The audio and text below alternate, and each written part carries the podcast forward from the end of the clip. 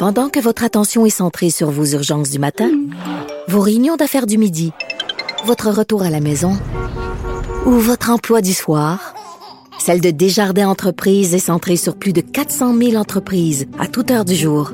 Grâce à notre connaissance des secteurs d'activité et à notre accompagnement spécialisé, nous aidons les entrepreneurs à relever chaque défi pour qu'ils puissent rester centrés sur ce qui compte, le développement de leur entreprise.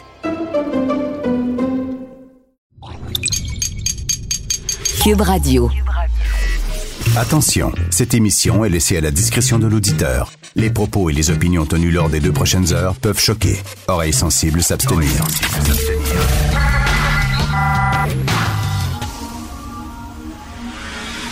Martino. Richard Martineau. Politiquement incorrect.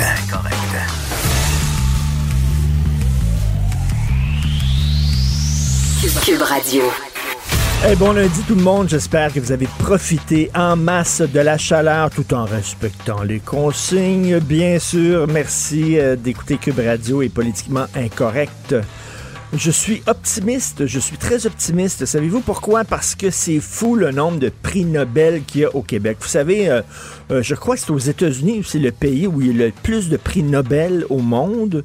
Israël aussi, a énormément de gens hyper brillants, mais au Québec, tu vois ces médias sociaux, maintenant tout le monde est un expert en géopolitique, en santé, en biologie, en virologie. Tout le monde est un super expert avec les tableaux, les courbes, puis tout ça, puis on sait, puis on sait. Finalement, on sait pas. On peut-tu le dire? On sait pas. Même moi, des fois, je joue à l'expert ces médias sociaux. j'ai vu telle affaire, puis telle courbe, puis regardez ça. Puis j'ai lu tel texte dans The Guardian, puis c'est ça qui va arriver, puis tout ça. Mais dans le fond, tout ça, c'est de la bullshit totale. On le sait pas. Regardez, regardez bien ça. Prenons le retour à l'école, OK? Là, j'entends le gouvernement dire, écoutez, c'est important que les enfants retournent à l'école. Les enfants, il faut qu'ils voient d'autres enfants. Il faut qu'ils voient, il faut qu'ils mènent leur vie d'enfant. Euh, de toute façon, ils ne sont pas porteurs. Euh, euh c'est pas, c'est un danger pour eux. Puis en plus, les enfants agressés, ben, il faut qu'ils puissent échapper huit heures par jour à, leurs parents, tu voir autre chose euh, euh, sinon, ils sont poignés avec leurs parents agresseurs. Puis ça, je le comprends. Puis quand j'écoute ça, je me dis, ben oui, parfait. Je suis tout à fait d'accord avec le retour à l'école, à l'école primaire. Puis là, je lis aujourd'hui Loïc Tassé, chroniqueur du Journal de Montréal, qui pose une sacrée bonne question. Il dit, attends une minute, là. C'est parce qu'on nous dit les enfants sont pas porteurs, il n'y a pas de problème avec les enfants, puis ils vont vont pas contaminer les professeurs, ils vont pas contaminer leurs parents parce que mais comment ça se fait? D'abord? On veut pas que les grands-parents prennent leurs petits-enfants dans leurs bras. Quand les grands-parents veulent approcher les petits-enfants, non, non, non, non, ils peuvent contaminer leurs grands-parents. Fait que là, le il dit, coudon, est-ce qu'ils contaminent ou pas les enfants? Sont-ils porteurs ou pas? Sacrée bonne remarque. Sacrée L'affaire, le, le vrai fond, là, on le sait pas. On le sait pas. Puis les médias, on déteste ça, dire ça, on le sait pas. Parce que le rôle des médias, c'est de dire on le sait. On le sait. On l'a vu, on va vous dire quoi penser, surtout des chroniqueurs comme moi. On a lu, on a lu beaucoup de choses, puis là, on va vous dire, j'ai trois minutes, là, on va vous dire, là, on, voici, voici ce qu'il faut faire. On le sait pas. On fait partie d'une énorme expérience. Regardez, tous les, les, scientifiques se contredisent. Les, chaque pays essaie de, de, se débrouiller comme ils peuvent dans cette situation-là. Si tu bon de retourner à l'école, l'Ontario veut pas ouvrir les écoles. Nous autres, on l'ouvre, on déconfine, on déconfine pas. Regarde, on, on, tente, on s'en va dans le noir un peu, on est dans le brouillard, on essaie des affaires. Là, on va essayer le déconfinement à Montréal. Je suis sceptique. Personnellement, je suis sceptique. En région, j'ai pas de problème. Montréal, je suis sceptique. Mais bon, regarde on va l'essayer, why not? On ne sait pas, pas en tout. Peut-être que dans quatre mois, on va dire c'est terminé, c'est fini. Euh, là, il encore, il dit aujourd'hui, il dit partout à travers le monde, le virus, le nombre de morts tend à descendre. Peut-être que dans trois, quatre mois, ça va être terminé, puis on va dire, hey, mon Dieu, on a eu peur en tabarnouche, mais ça s'est terminé. Peut-être qu'on va être plus dans la merde. Peut-être que le système de santé va déborder. En tout cas, jusqu'à maintenant, le système de santé tient. Et ça, c'est partout à travers le monde. Le réseau tient. Il tient à la, c'est vraiment la peau des fesses, comme on dit, la peau des dents. Il tient avec des broches, il a des broches à foin. Il tient grâce à la ténacité et au courage extraordinaire des travailleurs de la santé qui tous les matins embrassent leurs enfants et s'en vont dans le feu pour essayer d'éteindre le feu. Vous imaginez le courage, la ténacité de ces gens-là. Il faut tous les jours leur dire merci. Ils sont vraiment au front. Ils font tenir le réseau. J'espère qu'il ne faut pas qu'il y ait trop de pression sur le réseau. C'est ça l'affaire. C'est certain qu'ils vont avoir encore des victimes, malheureusement. Mais l'important, c'est de ne pas toutes l'avoir en même temps. Parce que c'est là où on jamme le réseau. Puis là, le réseau va péter. Vous le savez, la courbe, l'affaire, c'est que de, le même nombre de gens qui vont être contaminés, mais étendu sur une certaine période de temps. Parce que sinon, si on jamme le réseau, là, le réseau va péter aux frettes, puis il y a des gens qui voudront plus aller travailler, puis on peut les comprendre, ils vont être en burn-out, etc. Et là, on va avoir des problèmes. Jusqu'à maintenant, le réseau tient, mais finalement, tout ça, c'est de l'improvisation. Euh, peut-être qu'on déconfine aujourd'hui, puis la semaine prochaine, on va dire non, c'était pas bon, puis on va revenir en arrière. Nous faisons tous partie d'une énorme expérience médico-sociale. Vous écoutez politiquement incorrect. Pendant que votre attention est centrée sur vos urgences du matin, vos réunions d'affaires du midi, votre retour à la maison ou votre emploi du soir, celle de Desjardins Entreprises est centrée sur plus de 400 000 entreprises à toute heure du jour. Grâce à notre connaissance des secteurs d'activité et à notre accompagnement spécialisé, nous aidons les entrepreneurs à relever chaque défi pour qu'ils puissent rester centrés sur ce qui compte, le développement de leur entreprise. Politiquement incorrect. Joignez-vous à la discussion. Appelez ou textez. 187 Cube Radio. 1877 827 2346. Alors, nous parlons bien sûr d'économie avec euh, l'excellent Michel Girard, chroniqueur à la section argent du Journal de Montréal, Journal de Québec. Salut Michel. Bonjour, Richard. C'est assez spécial. L'affaire du Cirque du Soleil, je m'excuse, mais ils ont envoyé comme une mise en demeure. C'est ça, si je comprends bien le texte que Yves Daou publie aujourd'hui. Ils ont envoyé une mise en demeure au journal parce que vous écrivez beaucoup de textes avec raison sur le Cirque du Soleil, puis les liens avec les paradis fiscaux, tout ça. Mais là, on apprend que la presse est en possession de la mise en demeure une heure et demie avant qu'elle arrive au bureau du journal. Écoute. Euh, oui, c'est ça, avant que, la mise en demeure arrive au bureau de Québécois, propriétaire du, du, journal. Oui, c'est assez euh, inusité. Alors. Euh, c'est pour ça que, que, Yves Daou, notre directeur des pages d'argent dans le journal, dit euh, évidemment que le, le cycle du soleil, euh, ça, serait lancé dans une grande opération d'intoxication de l'opinion publique, c'est ben bien oui.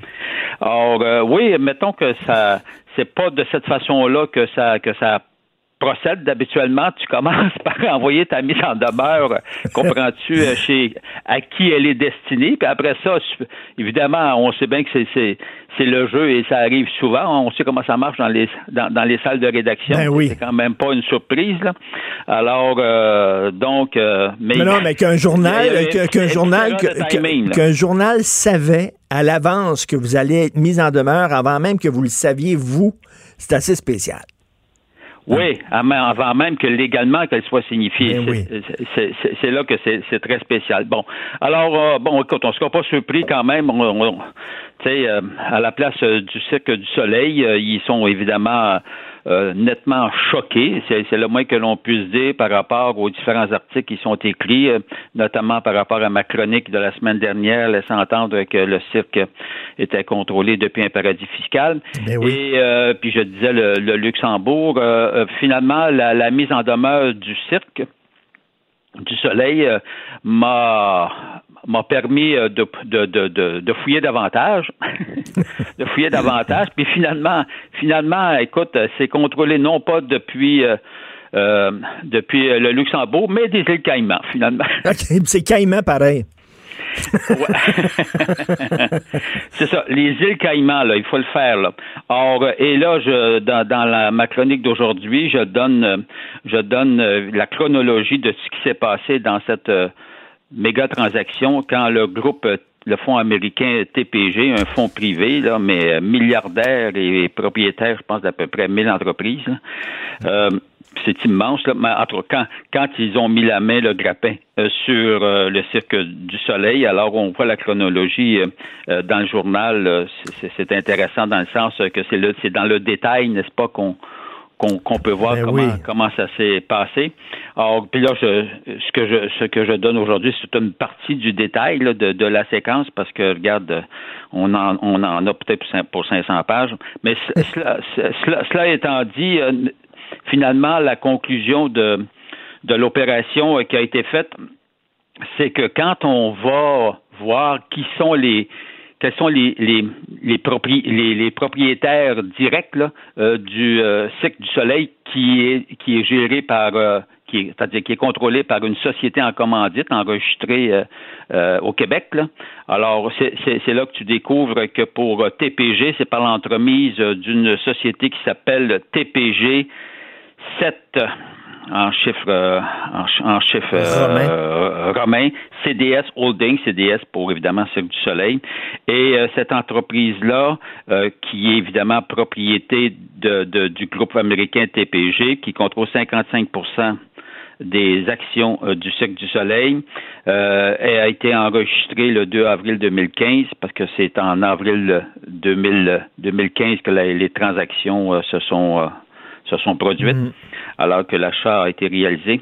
Alors donc, ça a été enregistré dans, aux îles Caïmans euh, le, 2 avril 2015. Et puis, cette même société-là, elle est toujours évidemment dans le portrait. C'est ça qui se trouve être la filiale du groupe américain TPG par lequel on contrôle le, le, cycle du soleil. Là, tu, parles, tu parles des trois, les trois. Le TPG des États-Unis, c'est 106 milliards de dollars US. Fosun de Chine, c'est 93 milliards US. Écoute, ces gens-là sont des multimilliardaires. et là, ils, demandent, ils, demandent au gouvernement de mettre de l'argent là-dedans. Ils sont capables, eux autres, de mettre de leur propre argent dans cette entreprise-là? Ben, ben, en fait, euh, euh, elle est là la grande question, c'est comment se fait-il? Ben, premièrement, comment se fait-il? Non, c'est sûr là que le, au moment où on se parle le Cirque du Soleil, ces activités, comme pour toutes les entreprises euh, dans le domaine culturel, sont sont, sont, arrêtées. Ça, tout, tout, le monde en convient, il n'est pas là. Mais avant même que ce soit arrêté, c'est que l'entreprise, l'entreprise se disait en difficulté financière.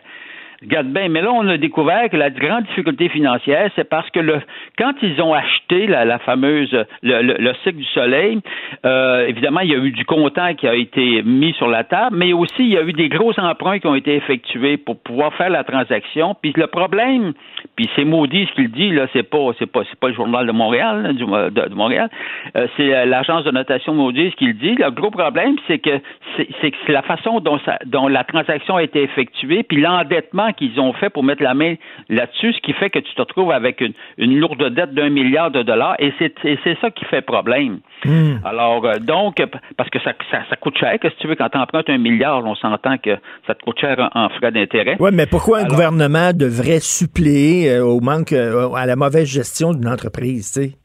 Ben, ben, ben c'est ça. Il, est là tout le problème. Et puis, puis là, tu vois, avec la mise en demeure, évidemment, ce dont, ce dont, ce, dont je n'étais absolument pas au courant, il semblerait qu'il y avait eu euh, que, que Québécois va manifester un intérêt pour euh, faire l'acquisition, parce qu'il faut dire là, en passant, que le cycle du Soleil se plaignait depuis longtemps. D'ailleurs, moi, ce qui m'a inspiré à faire toutes mes recherches, c'est justement une déclaration de Daniel Lamar, le, le, le, le, le, voyons, le PDG du ben cycle du Soleil, qui disait, affirmait dans les journaux, notamment dans la presse, dans nos concurrents, qu'ils étaient en difficulté, puis qu'ils cherchaient évidemment du financement, puis qui, puis, puis qui sont allés demander de l'aide au gouvernement du Québec, à Ottawa. Alors, euh, donc, et ça m'a allumé, mais je me suis dit, voyons donc, la difficulté quand tu quand es supporté par, écoute, les trois ensemble partenaires, c'est 500, l'équivalent de 500 milliards US d'actifs. On s'entend-tu que c'est pas une PME? Ben non. Ben, en fait, puis là, nous, parce que le journal, évidemment, on a écrit plusieurs articles, il laisse entendre, ah, bon, c'est bien, c'est, imagine-toi, c'est Québécois qui mène une campagne pour faire comme si euh, Québécois menait une campagne pour mettre la main sur au, meilleur prix possible sur le site. C'est ça, comme toi, t'étais, toi, t'étais téléguidé par tes boss qui ont dit, regarde, euh, euh il ben fait la sale job pour que la, valeur de l'entreprise baisse, puis après ça, nous autres, on va ramasser ça. Ben voyons donc, mais c'est une vraie chose. Un, j'étais absolument pas au courant. Je l'ai découvert évidemment dans la mise en demeure. Or, euh, Tu sais, ça n'a aucun bon sens. Puis maintenant, regarde à sa face même, là. On parle d'une entreprise, le cycle du soleil, dont les propriétaires valent 500 milliards US d'actifs, puis là, Québécois, ça vaut 10 milliards d'actifs. Regarde bien, là. Ben oui. Le TQ ben qui va faire tomber le gros. voyons donc, ça n'a ça, aucun bon sens. Alors, euh, en tout cas, bref. Euh, non, mais il y, y, a de la mauvaise foi là-dedans, là. Ben oui, mais oui, tu sais, c'est comme si. Bien évidemment, le, but ultime de la mise en demeure, c'est de nous faire fermer la gueule, c'est ça, hein? Non, non, mais tu sais, garde nos choix, pas, là. Ben c'est ça, tu sais, c'est ce qu'on appelle euh, des poursuites baillons, là, quasiment, là, tu sais, pour faire fermer la gueule de quelqu'un, effectivement. Fait que vous allez ben continuer parce que. Tu vois, tu vois, moi, en 40 ans, hier, c'est pour ça que je dis, je dis non à l'intimidation, hey, mon œil, là. Alors, en 40 ans de carrière, puis regarde, là, moi, je suis passé là, à la presse, à Radio-Canada, à la TV, je suis allé partout à peu près, là. Il m'en manque pas beaucoup. Euh, un peu comme toi, d'ailleurs, Richard. oui. 98.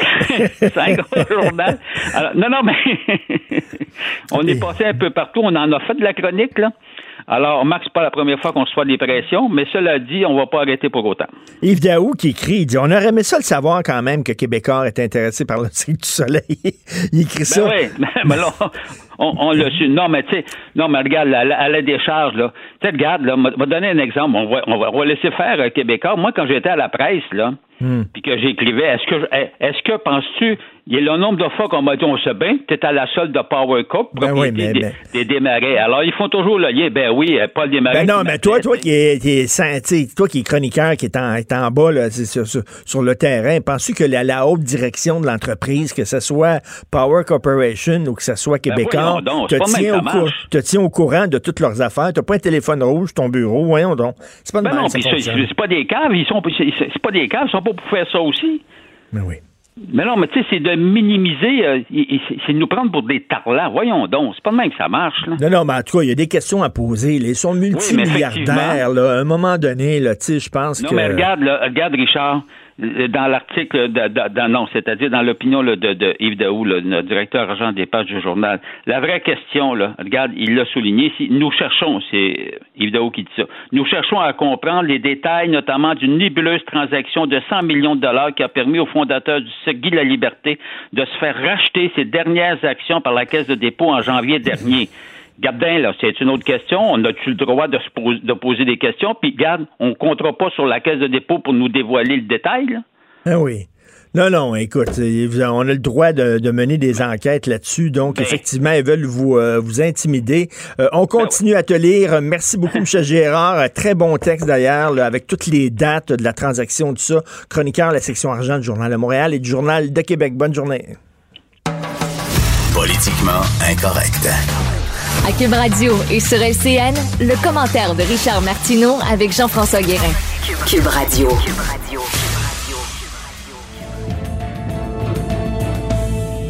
Salut Richard. Salut Jean-François. Alors, les neuf commissions scolaires anglophones du Québec veulent avoir le droit de rouvrir euh, justement leurs écoles euh, au moment euh, qu'elles vont euh, juger favorable. Ben oui, c'est qui qui mène au Québec exactement? C'est-tu les commissions scolaires? C'est-tu les syndicats? C'est-tu les corporations? Il y a un gouvernement euh, qui a dit on ouvre les écoles primaires. Ils n'ont pas pris cette décision-là à la légère. Pensez-vous vraiment que François Legault et Jean-François Roberge, le ministre de l'Éducation, ont vraiment décidé de risquer, de risquer la santé, la sécurité de nos enfants et des, des Québécois? Ben non.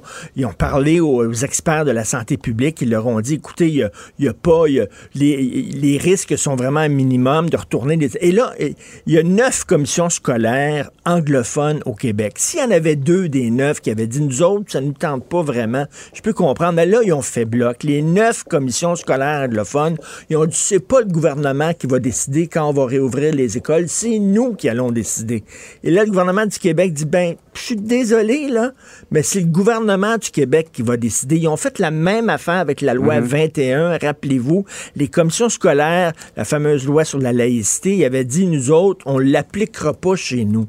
Et là, moi, je regarde ça, je dis, coudon, ils vivent où, ces gens-là? Est-ce qu'ils vivent en Ontario? Est-ce qu'ils vivent en Autarcie? Est-ce qu'il y a eu une, une partition au courant de la nuit de certaines municipalités euh, anglophones qui se sont séparées du Québec?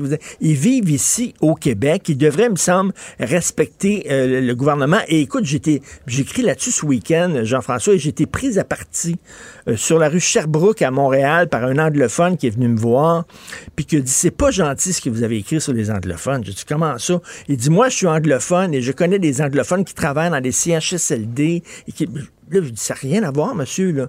Je parle pas des anglophones, je parle des institutions. On peut être anglophone et une bonne personne aussi. Ben oui, je dis, j'ai aucun problème avec ça. Là. Je comprends qu'il y a des anglophones qui sont très courageux puis qui sont au front, il n'y a pas de problème. Je parle des institutions. Comment c'est que les commissions scolaires anglophones, ils ont dit, no way, on veut rien savoir. Et tu sais qu'une des raisons pourquoi on retourne les enfants à l'école, c'est pas la seule, mais une des raisons, c'est qu'il y a des enfants qui sont agressés, qui sont pognés avec leurs parents et on leur donne un break pendant huit heures. Ils vont pouvoir sortir et, euh, qui sait peut-être parler à des bonnes personnes en disant écoutez, moi je me fais battre à la maison, maltraité. Il y en a aussi dans les commissions anglophones de ça. Là. Dire, des mm. enfants agressés, c'est pas seulement une réalité qui touche les francophones. Donc, je trouve ça quand même, c'est pas eux autres qui mènent, c'est le gouvernement qui mène.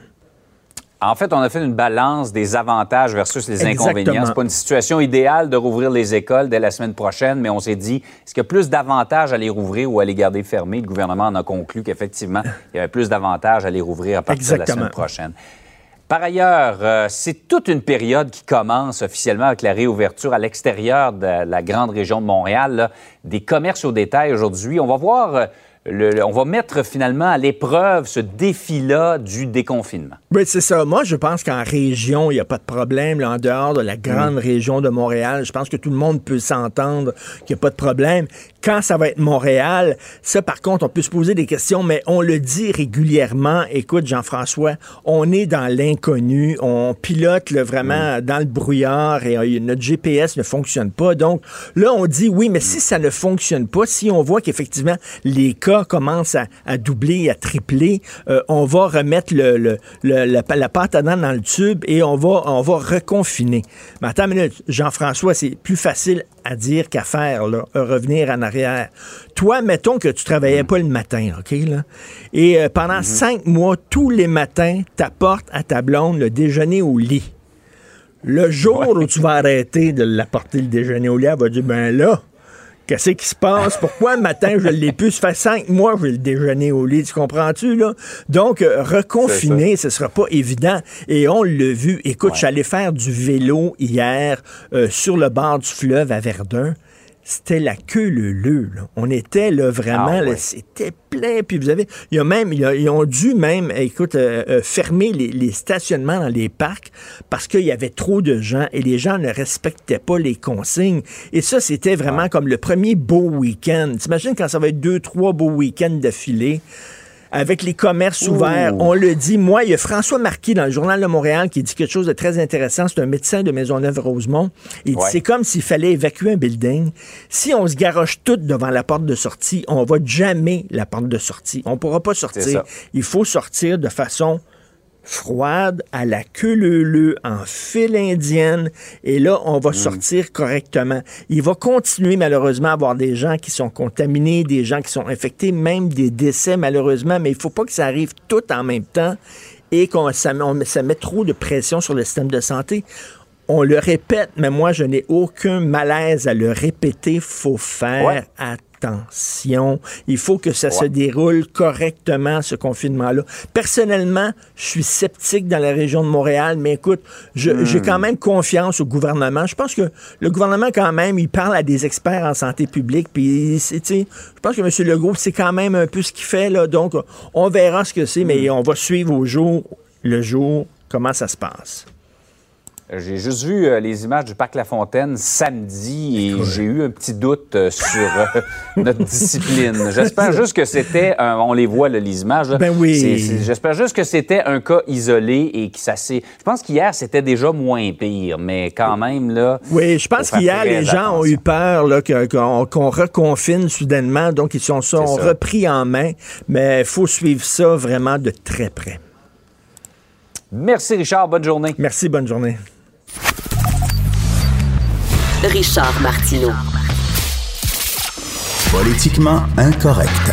Cube Radio. Alors, les militaires sont arrivés dans les CHSLD. Nous allons parler avec M. Marc Dauphin, qui est médecin retraité des Forces armées canadiennes. Bonjour, M. Dauphin. Bonjour, M. Martineau. Et vous, vous avez géré un hôpital à Kandahar en pleine guerre en Afghanistan. Et ça devait être quelque chose en maudit. Non seulement en pleine guerre, mais en pleine crise du H1N1. C'était l'été du H1N1, ça, 2009. Ah oui, donc euh, là, c'est le même hôpital à, Kandahar. Il y avait une guerre plus le H1N1. Oui. Et ça, ressemblait à quoi? C'était cet hôpital-là? C'était quoi? Sous des tentes? C'était un hôpital de fortune? Non, c'est un, bel hôpital fait avec des planches de 4 par 8 euh, tenues ensemble par du duct tape. Et euh, n'empêche, il était même pas tout peinturé en dedans. N'empêche, euh, c'est un des hôpitaux les mieux équipés dans lesquels j'ai eu l'occasion de travailler. Euh, on avait du personnel humain euh, qualifié de façon fantastique. On n'a jamais manqué d'équipement, malgré une chaîne d'approvisionnement qui s'étalait sur deux continents, trois continents, l'Asie, l'Europe et l'Amérique du Nord. Alors, des machines à échographie, j'en avais tant que je voulais. Ah oui. C'était, euh, c'était fantastique. Mais, mais là, vous étiez bon en pleine guerre, donc il y avait, il y avait des soldats blessés, il y avait des civils blessés. Euh, ajouté à ça la H1N1 aussi, donc il y avait comme une pandémie. Il fallait aussi protéger ces gens-là pour pas qu'ils euh, contaminent les autres. Donc c'est une situation qui, qui pouvait ressembler à peu près à ce qu'on, ce qu'on connaît aujourd'hui. Oui, ben c'est ce qu'on anticipait. mais on a été chanceux. Le H1N1 a affaibli de beaucoup. Euh, et lorsqu'il est arrivé euh, en Afghanistan, il était beaucoup affaibli. Alors, euh, il était beaucoup moins mortel que, que, que lorsqu'il était passé en Amérique. Là. Vous, vous avez géré cet hôpital-là. J'imagine que pendant que les gens travaillaient puis en train de, de prendre soin des blessés puis tout ça, vous étiez dans votre bureau climatisé derrière votre ordinateur puis. Absolument, absolument. Et puis je prenais du thé glacé. Ben oui. Les deux pieds sur la chaise en faisant faire un manucure. Puis là, il vous appelait de temps en temps pour vous dire ce qui se passait en bas. Non, on rigole parce que c'est ce que vous parce que vous critiquez les certains gestionnaires de CHSLD parce que vous, vous étiez sur le terrain avec les troupes. Oui, oui, oui. Il euh, n'y a, pas de job euh, qui, est, trop stupide. Euh, d'ailleurs, il y a eu une série qui a été faite sur nous, une série télévisée. Et puis dans ah le premier épisode, il y a deux nouveaux chirurgiens qui arrivent et ils arrivent en pleine en pleine arrivée de blessés. Alors, euh, on leur tend une mop pour euh, ramasser le sang sur le plancher. Et euh, ils disent, ben non, on est chirurgien. Ils disent, oh, attends, je vais te montrer comment faire d'abord. Alors, alors il n'y a pas de, il y avait pas de job qui était qu'on qu'on ne faisait pas. Euh, moi, je l'ai passé la mop. J'ai d'autres chirurgiens qui l'ont passé la mop. Euh, il, faut s'aider, il faut s'entraider. Le, feu est pris dans la cabane. C'est pas le temps de commencer à dire ah, je suis gestionnaire, je n'aiderai pas les gens à sortir. Ben oui. non, mais c'est ce que c'est ce que vous critiquez. Vous dites les, les gestionnaires, t'es es, t'es gestionnaire d'un CHSLD. Fait que tu sais bien qu'à un moment donné, il va y avoir des, des problèmes, et puis il va falloir que tu sortes de ton bureau climatisé puis que tu mettes la main à la pâte. C'est ça que vous dites, là. C'est en plein ça, M. Martineau. Euh, il y, y, a, des gestionnaires qui l'ont fait euh, dans certains euh, CHSLD et on n'en entend pas parler parce que ça va bien. Hein? On entend mm. parler juste de où ça va mal. Mais moi, ce qui me ce qui me ce qui me mettait hors de moi, c'était d'entendre euh, les, les, les, témoignages de gens dire écoute j'étais seul préposé pour deux étages euh, pas d'infirmière chef euh, pas de pas de pas de boss personne nous a rien montré. Il y a eu une série d'articles hier ben dans la presse là. Écoutez j'en pleurais quasiment. Elle nous a mis les larmes aux yeux cette journaliste là elle dit il y, a, il y, a, une dame, ça faisait six ou sept semaines qu'elle travaillait dans pleine pandémie, puis ah, pourquoi ils nous ont pas dit ça, comment mettre l'équipement de protection individuelle? Pourquoi ils nous ont pas montré ça au début de la pandémie et, ils attendent six semaines plus tard? Ben, ce qui est hallucinant dans votre affaire, c'est que vous, vous lisez là, les témoignages de, de, jeunes femmes, de jeunes hommes qui sont allés travailler dans la CHSLD et vous vous dites, même moi, quand je gérais un hôpital en Afghanistan, un pays qui tirait le diable par la queue en pleine guerre avec une pandémie, c'était pas aussi pire que ça. C'est exact, c'est exact. Euh, je descendais sur le plancher. Ben, je descendais, il y avait juste un étage, là, mais j'allais sur le plancher. En fait, je passais ma journée sur le plancher. Et puis la paperasse, je la faisais le soir puis la nuit. Fait que euh, il y a moyen de travailler avec les gens. Il y a un de mes amis qui appelle ça de, l'autorité euh, horizontale. c'est très bon, ça. c'est très bon. Mais quand, quand au début, on demandait à M. Legault est-ce que l'armée va débarquer, puis on dit Ah, on trouve qu'ils n'ont pas la formation médicale requise. Vous deviez, vous, être collé au plafond quand vous entendiez ça? Ben oui, c'est ça. Jocelyn, Jocelyn Demetré m'avait écrit pour me dire ça. il c'était le feu. Et effectivement, ben, on a du monde, on a du monde qui a travaillé en Afghanistan. Il y, a du monde, il y a du monde des forces armées qui est allé à l'Ebola. Eh ben, ah oui? ben oui, on a eu des, des gens des forces armées canadiennes qui sont allés en Afrique euh, lors de la dernière épidémie d'Ebola. Mais de toute façon, monsieur, monsieur Dauphin, j'imagine que n'importe quel militaire a une formation en premiers soins de base, non? En plus, quand on parle des gens qui sont non médicaux, en plus, ils sont capables d'apprendre n'importe quoi, ces gens-là. Voyons donc. Mais ce qui me mettait à maudit, c'est pourquoi ils sont obligés d'apprendre tout ça et de faire alors que les gestionnaires, il y a combien de gestionnaires dans le système de santé euh, de, québécois? 3 000, 4 000, je sais pas, moi. Et puis, qui ont, qui ont, qui ont pas daigné, qui ont, il y en a qui n'ont pas daigné aller dans les CHSLD de, prêter main forte. Voyons donc le sous-directeur adjoint de la qualité des, des, des, des saucisses, euh, il aurait pu euh, fermer son ordinateur pour aller travailler un peu. Ben oui. ben oui, puis surtout que, tu il gère pas une usine de fabrication de tapis, là. Il gère, comme une institution de santé. Fait que c'est certain qu'à un moment donné, ils vont avoir des problèmes. Il faut, il faut descendre puis euh, mettre l'épaule à la roue. Et, euh, le, grand talent de l'armée, sa grande qualité, c'est que ce sont des gens qui sont organisés et disciplinés.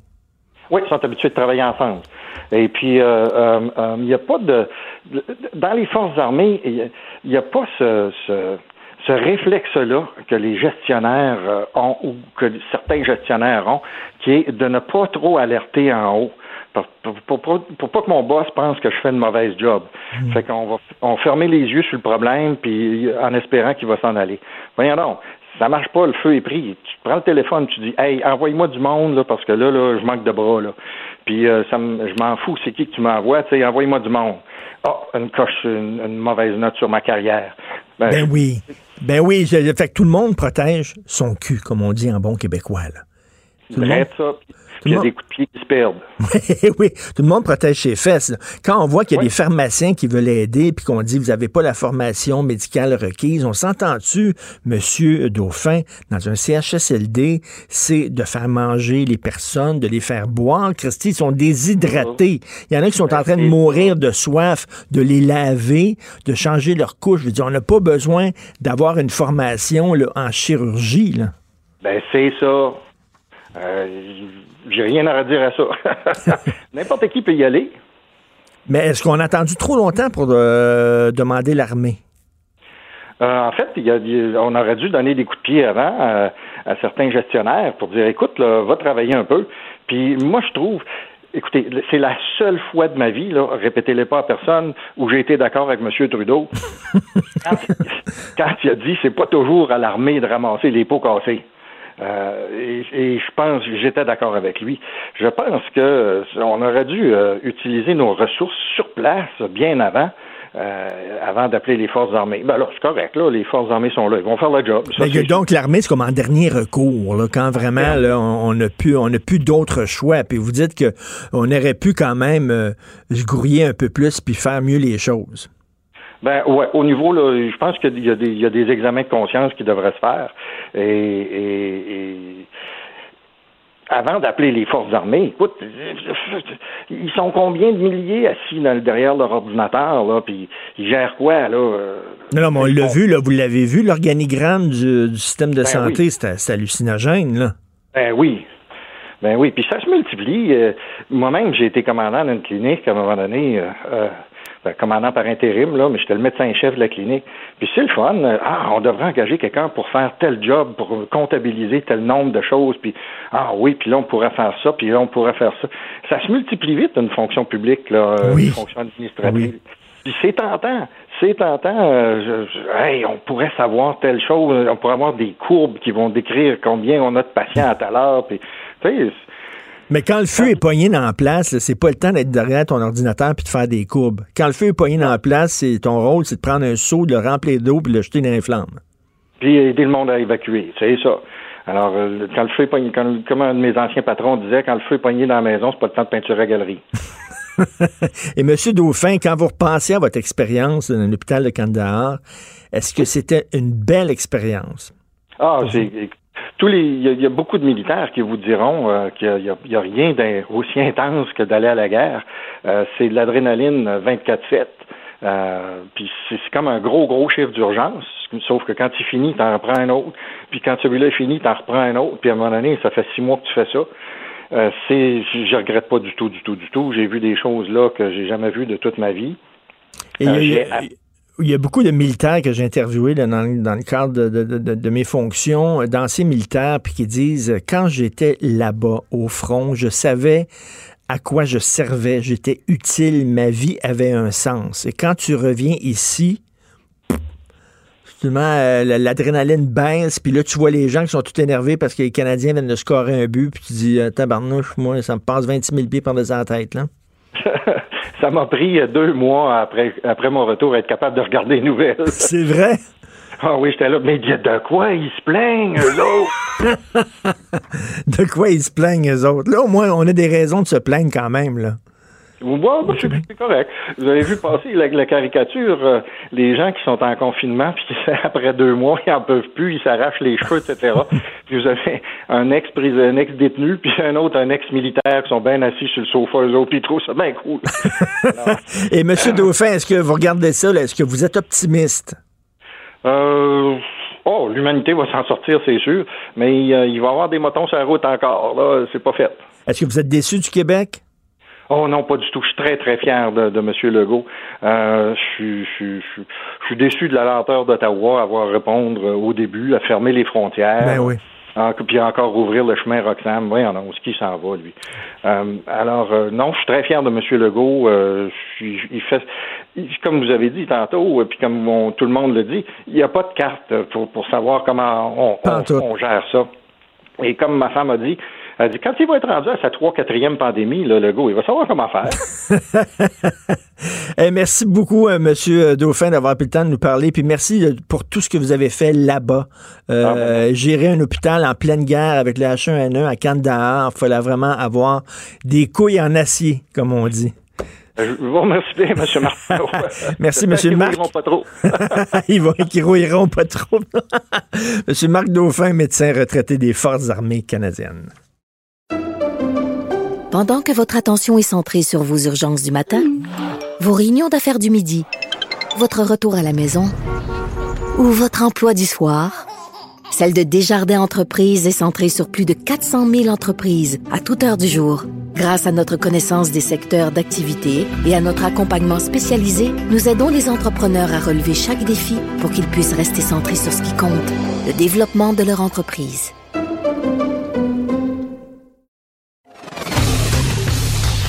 Martineau, franchement, même avec les cheveux gris, il reste un animateur très coloré, politiquement incorrect. Gilles Proulx. Le où, quand, comment, qui, pourquoi ne s'applique pas sa ricanade? Parle, parle, parle, genre, genre, genre. Gilles Proulx. C'est ça qu'il manque tellement en matière de journalisme et d'information. Voici le commentaire de Gilles Proulx. Gilles, il y a neuf commissions scolaires anglophones au Québec. Les neuf ont dit au gouvernement, c'est nous autres qui allons décider quand on va ouvrir les écoles. C'est pas le gouvernement du Québec. On s'en fout. F you. On ne vit pas au Québec, on vit en Ontario, on a une mentalité aux États-Unis, on se fout éperdument des petites lois du Québec. Par contre, on va recevoir vos subventions pour le ministère de l'Éducation et continuer à mépriser. Et on nous fera croire après qu'il n'y a pas deux solitudes avec ces enfants de nénanes d'hypocrites. Parce que l'Ontario au Québec, c'est au Québec, l'Ontario. L'Ontario, ça commence à Ville-la-Salle, puis ça va jusqu'à Pointe-Claire, puis euh, jusqu'à la frontière euh, québécoise du côté de l'Ontario. C'est ça, l'Ontario québécois, si on veut, où on vit dans vases clos avec nos yacht clubs, avec nos courses de tennis, avec euh, nos, nos, tous nos instruments à nous où on ne se mêle pas à la population blanche. Le, la, la, mentalité rhodésienne n'a jamais été effacée du Québec. L'hypocrisie anglo-saxonne, il n'y a rien de plus profond que l'hypocrisie anglo-saxonne, il n'y a pas de puits assez profond pour atteindre justement la profondeur de cette hypocrisie. Parce qu'ils ont fait la même affaire avec la loi 21, une loi 21 qui est appuyée par 70% des Québécois. Les gens veulent la loi 21. Les commissions scolaires anglophones ont dit FU, on l'appliquera pas dans nos écoles. Exactement. Et encore une fois, parce qu'on est des à part, on est plus intelligents que vous autres, et on ne conjugue pas avec vous autres, mais on aime bien se servir, par exemple, des infrastructures que vous pouvez nous offrir. Même chose lors de l'abolition des commissions scolaires. Pourquoi avoir trouvé, oh, l'article 133 de la Constitution canadienne et confédérale fait qu'on se doit de conserver cet aspect éducatif, mais Comment ça se fait qu'on n'est pas allé plus loin, encore une fois? Pourquoi eux autres, à part, face à une loi provinciale et territoriale? Alors là, on le voit, au moins, euh, on pense, on pense qu'ils n'ont pas le pouvoir de faire à leur tête de cochon et euh, les commissions scolaires anglo ne disposent pas de pouvoir légal de repousser l'ouverture des établissements scolaires. C'est ce que croit en tout cas le cabinet du ministre. Mais ça, c'est la mentalité partitionniste. C'est que ces gens-là se disent Canadiens avant d'être Québécois. C'est le retour des deux solitudes, mais c'est surtout un manque de confiance envers le gouvernement. Pensez-vous vraiment que François Legault envoie euh, nos enfants euh, euh, de façon volontaire dans une situation à risque. Ben non, il a, parlé à des experts en santé publique. on dirait que les commissions scolaires disent non, c'est pas les experts en santé publique qui vont décider quand on retourne à l'école, c'est nous autres, les commissaires scolaires. On est, oui, certainement, on est des cerveaux supérieurs ben et on sait qu'on est dans une colonie et ce sont pas les petits nègres euh, de, ou les Wolofs qui vont nous dire comment faire. Alors, dans ce sens, effectivement, c'est une classe à part qui pratique une forme de racisme, mais dire ça, c'est tout de suite toi te faire accuser de xénophobe. Eh, moi, je me suis fait pincer là, parce que j'ai écrit là-dessus ce week-end, puis j'étais sur la rue Sherbrooke et euh, et il y a un anglophone qui me reconnaît, puis il dit C'est épouvantable ce que vous avez écrit sur les anglophones, M. Martineau. Vous savez que nous autres aussi, on prend ça à cœur, puis je connais des anglophones qui travaillent dans les CHSLD, puis je dis Ça n'a rien à voir, là. je parle pas des anglophones, je parle de vos institutions. Il dit Ouais, mais je dis Savez-vous combien il y a de commissions scolaires anglophones, monsieur? Il dit non. Ben, je dis Il y en a neuf. Combien qui ont dit on veut rien savoir d'ouvrir les écoles? Dit je sais pas. Ben, il y en a neuf. Neuf sur neuf. Je dis quand même, c'est assez clair, là. Les institutions anglophones veulent rien savoir. C'est un bloc, c'est un bloc solide qui ne participe pas à la vie du Québec, qui ne l'a jamais fait, qui vit en base clos à partir de Ville-la-Salle, comme mm. je te le disais tout à l'heure, avec le beau bord du lac Saint-Louis, puis des maisons souvent richissimes, avec leur côte de tennis, puis leur, leur terrain de golf, puis leur yacht club où ça se comporte en véritable rhodésien. Mais les caves, les caves, ça fait depuis 1960 qu'on leur crie ça dans les oreilles. Les caves n'ont pas encore compris ce que c'est que le colonialisme. Et là, vous voulez parler de l'étiquetage bilingue parce qu'on sait qu'il y a des produits, entre autres des désinfectants et tout ça, euh, qui arrivent ici, puis c'est en anglais seulement sur les bouteilles. Et là, il y a des gens qui disent, bon, on s'en fout qu'il n'y a pas de français, c'est une situation urgente, on commencera pas à leur demander de mettre des étiquettes bilingues, on s'en fout, mais imaginez, là, si mettons, là, euh, au Japon, on leur envoie des, des bouteilles de désinfectants, puis toutes les bouteilles, c'est écrit en suédois, ces bouteilles. Les Japonais ne seraient pas contents. Mais euh, ici, euh, les caves euh, qui sont bilingues sont 38% de bilingues. Quand on dit qu'on boute l'anglais, on oublie de dire qu'on est 38% de bilingues. C'est un des plus hauts taux au monde. Les caves, on connaît dire, moi, je suis supérieur, je suis balingue, je suis balingue. Mais à propos de l'hypocrisie, justement, de cette histoire des étiquetages bilingues, bilingue qui devient unilingue anglais avec le temps. Personne ne se souvient, mais personne ne se souvient que cette loi de l'étiquetage bilingue obligatoire date, date de 1971 de Pierre Elliott Trudeau. Et personne n'a noté que cette loi-là n'existe même plus parce que c'est pas suite à l'incident de la semaine passée ou de la semaine d'avant, ça fait des années que tu reçois des boîtes, des contenants, puis des bouteilles où il y a, parfois, souvent, ça vient des, du grand contexte nord-américain, euh, des États-Unis ou du Mexique. C'est en espagnol et en anglais, puis le français, la loi de Trudeau, on s'en sac comme l'an 40, et les ronds de cuir de Trudeau ne se, sont jamais préoccupés à appliquer avec rigueur cette loi de l'étiquetage. Parce que là, il y a des gens qui disent c'est pas grave, mais je m'excuse, mais mettons un désinfectant, là, euh, c'est important de, euh, de, de, savoir comment l'utiliser, puis il y a des avertissements, faut pas mettre ça, mettons, sur la peau, etc., faut faire attention. Il faut qu'on puisse le lire, veut dire, dans notre langue, c'est pas, on ne demande pas le, le, le, le ciel, là, c'est que si vous vendez des produits ici... Parmi les nôtres, il y a nos caves, nos colonisés, moi je suis supérieur, je suis balagne. Pense pas qu'il faut pas être un aliéné de dire ça. Moi, je suis supérieur, je suis balingue. Mais imaginez, imaginez si on envoyait. de pas apprendre ta langue. Imaginez si on envoyait en Ontario des produits seulement en français, avec c'est seulement étiqueté en français. Ils seraient en maudit. Nous les enverrait par camion puis avec un coup de pied dans le derrière. Tout à fait. Justin euh, qui a banni les armes d'assaut. Ah, ça, c'est une autre histoire. Des questions sans réponse, en voulez-vous, on en a. Trudeau bannit les armes d'assaut de type militaire. Quelle farce, quel mensonge. Ce sera interdit, mais le propriétaire pourra garder ses armes. Bon, on pourra faire commerce plus tard. Mais euh, avez-vous entendu quelqu'un, et chez nos confrères journalistes, lever la main puis dire oui, mais M. Trudeau a attaqué, à quoi ça euh, il y a là des passoires d'armes. Personne n'a parlé de ça, alors que Legault, euh, il y avait eu une crise à la fin de l'hiver quand on a bloqué le chemin de hmm. fer. On avait fait allusion justement de l'emmagasinage d'armes dans ces réserves autarciques et intouchables de vaches sacrées. Et on n'a pas profité justement de la tranquillité là pour aller vider ça avec la police montée, puisque c'est fédéral, non. Et ils vont évoquer eux autres, oui, oui, mais nous autres, on a ce droit-là pour protéger nos droits acquis qui ont été inscrits dans la Constitution et qui nous permet de faire de notre nation un passeport qui passe n'importe où sans se rapporter. Tu peux arriver des États-Unis si tu es un Iroquoien avec un frigidaire sur le dos plein de potes, c'est pas grave, on ne pose pas de questions. Alors, tout ça, là, c'est une farce pour endormir le public de dire qu'on interdit les armes d'assaut. Puis ça aussi, c'est parce qu'on le sait, là, que euh, les, tous les projecteurs sont sur le, sur le gouvernement fédéral. Il y a des gens qui disent qu'il a réagi trop tard, entre autres avec euh, la fermeture des frontières. Donc, c'est une tentative de diversion, ça, finalement. En même temps, on distrait le public, c'est magnifique, hein? on a un gouvernement qui a dit des choses, mais dans le fond, derrière le discours, il n'y a rien du tout. Et c'est bon de le rappeler, encore une fois, on n'a pas réglé ce problème-là de deux réserves qui se trouvent à toucher à trois frontières.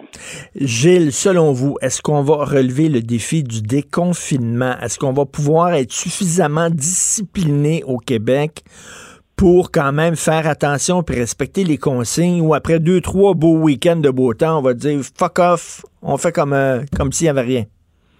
J'ai bien peur que le fuck va l'emporter parce que de nature, nous sommes des indisciplinés. Nous sommes des ingouvernables. C'est ça qui nous sauve, dans le fond. Nous sommes des vignes et d'ongles. Le pouvoir fédéral, quand il nous a conquis, quand l'homme nous a conquis, puis le fédéral a été créé en 1867, c'était d'en finir avec nous autres par la loi du nombre puis l'immigration. Mais ils ont affaire à un peuple de ding et dong et d'Elvis Gratton que tu ne peux pas contrôler parce qu'il est insaisissable. Alors là, on va vous dire, on va déconfiner, puis aller au parc Jarry, puis au parc Jeannemont, puis on le voyait, puis les mamours ont commencé au parc La Fontaine, puis donc l'indiscipline, moi j'entends ça régulièrement Verdun. C'était des pires nids d'indiscipline, Verdun. Moi, j'ai des anticorps bien plus forts que les autres, me euh, Je suis allé, à Verdun hier, justement, à faire du vélo ah, sur le bord du fleuve. C'était à queue leu voilà, les crèmeries ont ouvert avant le temps, puis d'autres commerces puis là, à la plage de Verdun, il y a une nouvelle plage, c'était, plein, plein de monde là-dedans, là, les gants en chess, puis tout ça, là, sur le bord de la plage. Oui, on monte ses derniers, euh, ses derniers dessins sur le ventre, et en même temps, on apporte la guitare, puis des bouteilles de bière, pourquoi pas. Oui, ça, c'est notre côté latin, j'imagine. Merci, merci Gilles. On se reparle plus tard cette semaine. Merci. Bonne journée. Pendant que votre attention est centrée sur vos urgences du matin, vos réunions d'affaires du midi, votre retour à la maison ou votre emploi du soir, celle de Desjardins Entreprises est centrée sur plus de 400 000 entreprises à toute heure du jour. Grâce à notre connaissance des secteurs d'activité et à notre accompagnement spécialisé, nous aidons les entrepreneurs à relever chaque défi pour qu'ils puissent rester centrés sur ce qui compte, le développement de leur entreprise. Politiquement incorrect. Martino, il aurait pu être humoriste.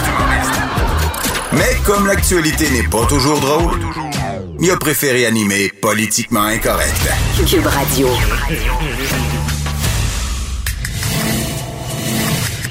Ça risque d'être la plus grande bataille de notre vie. COVID-19.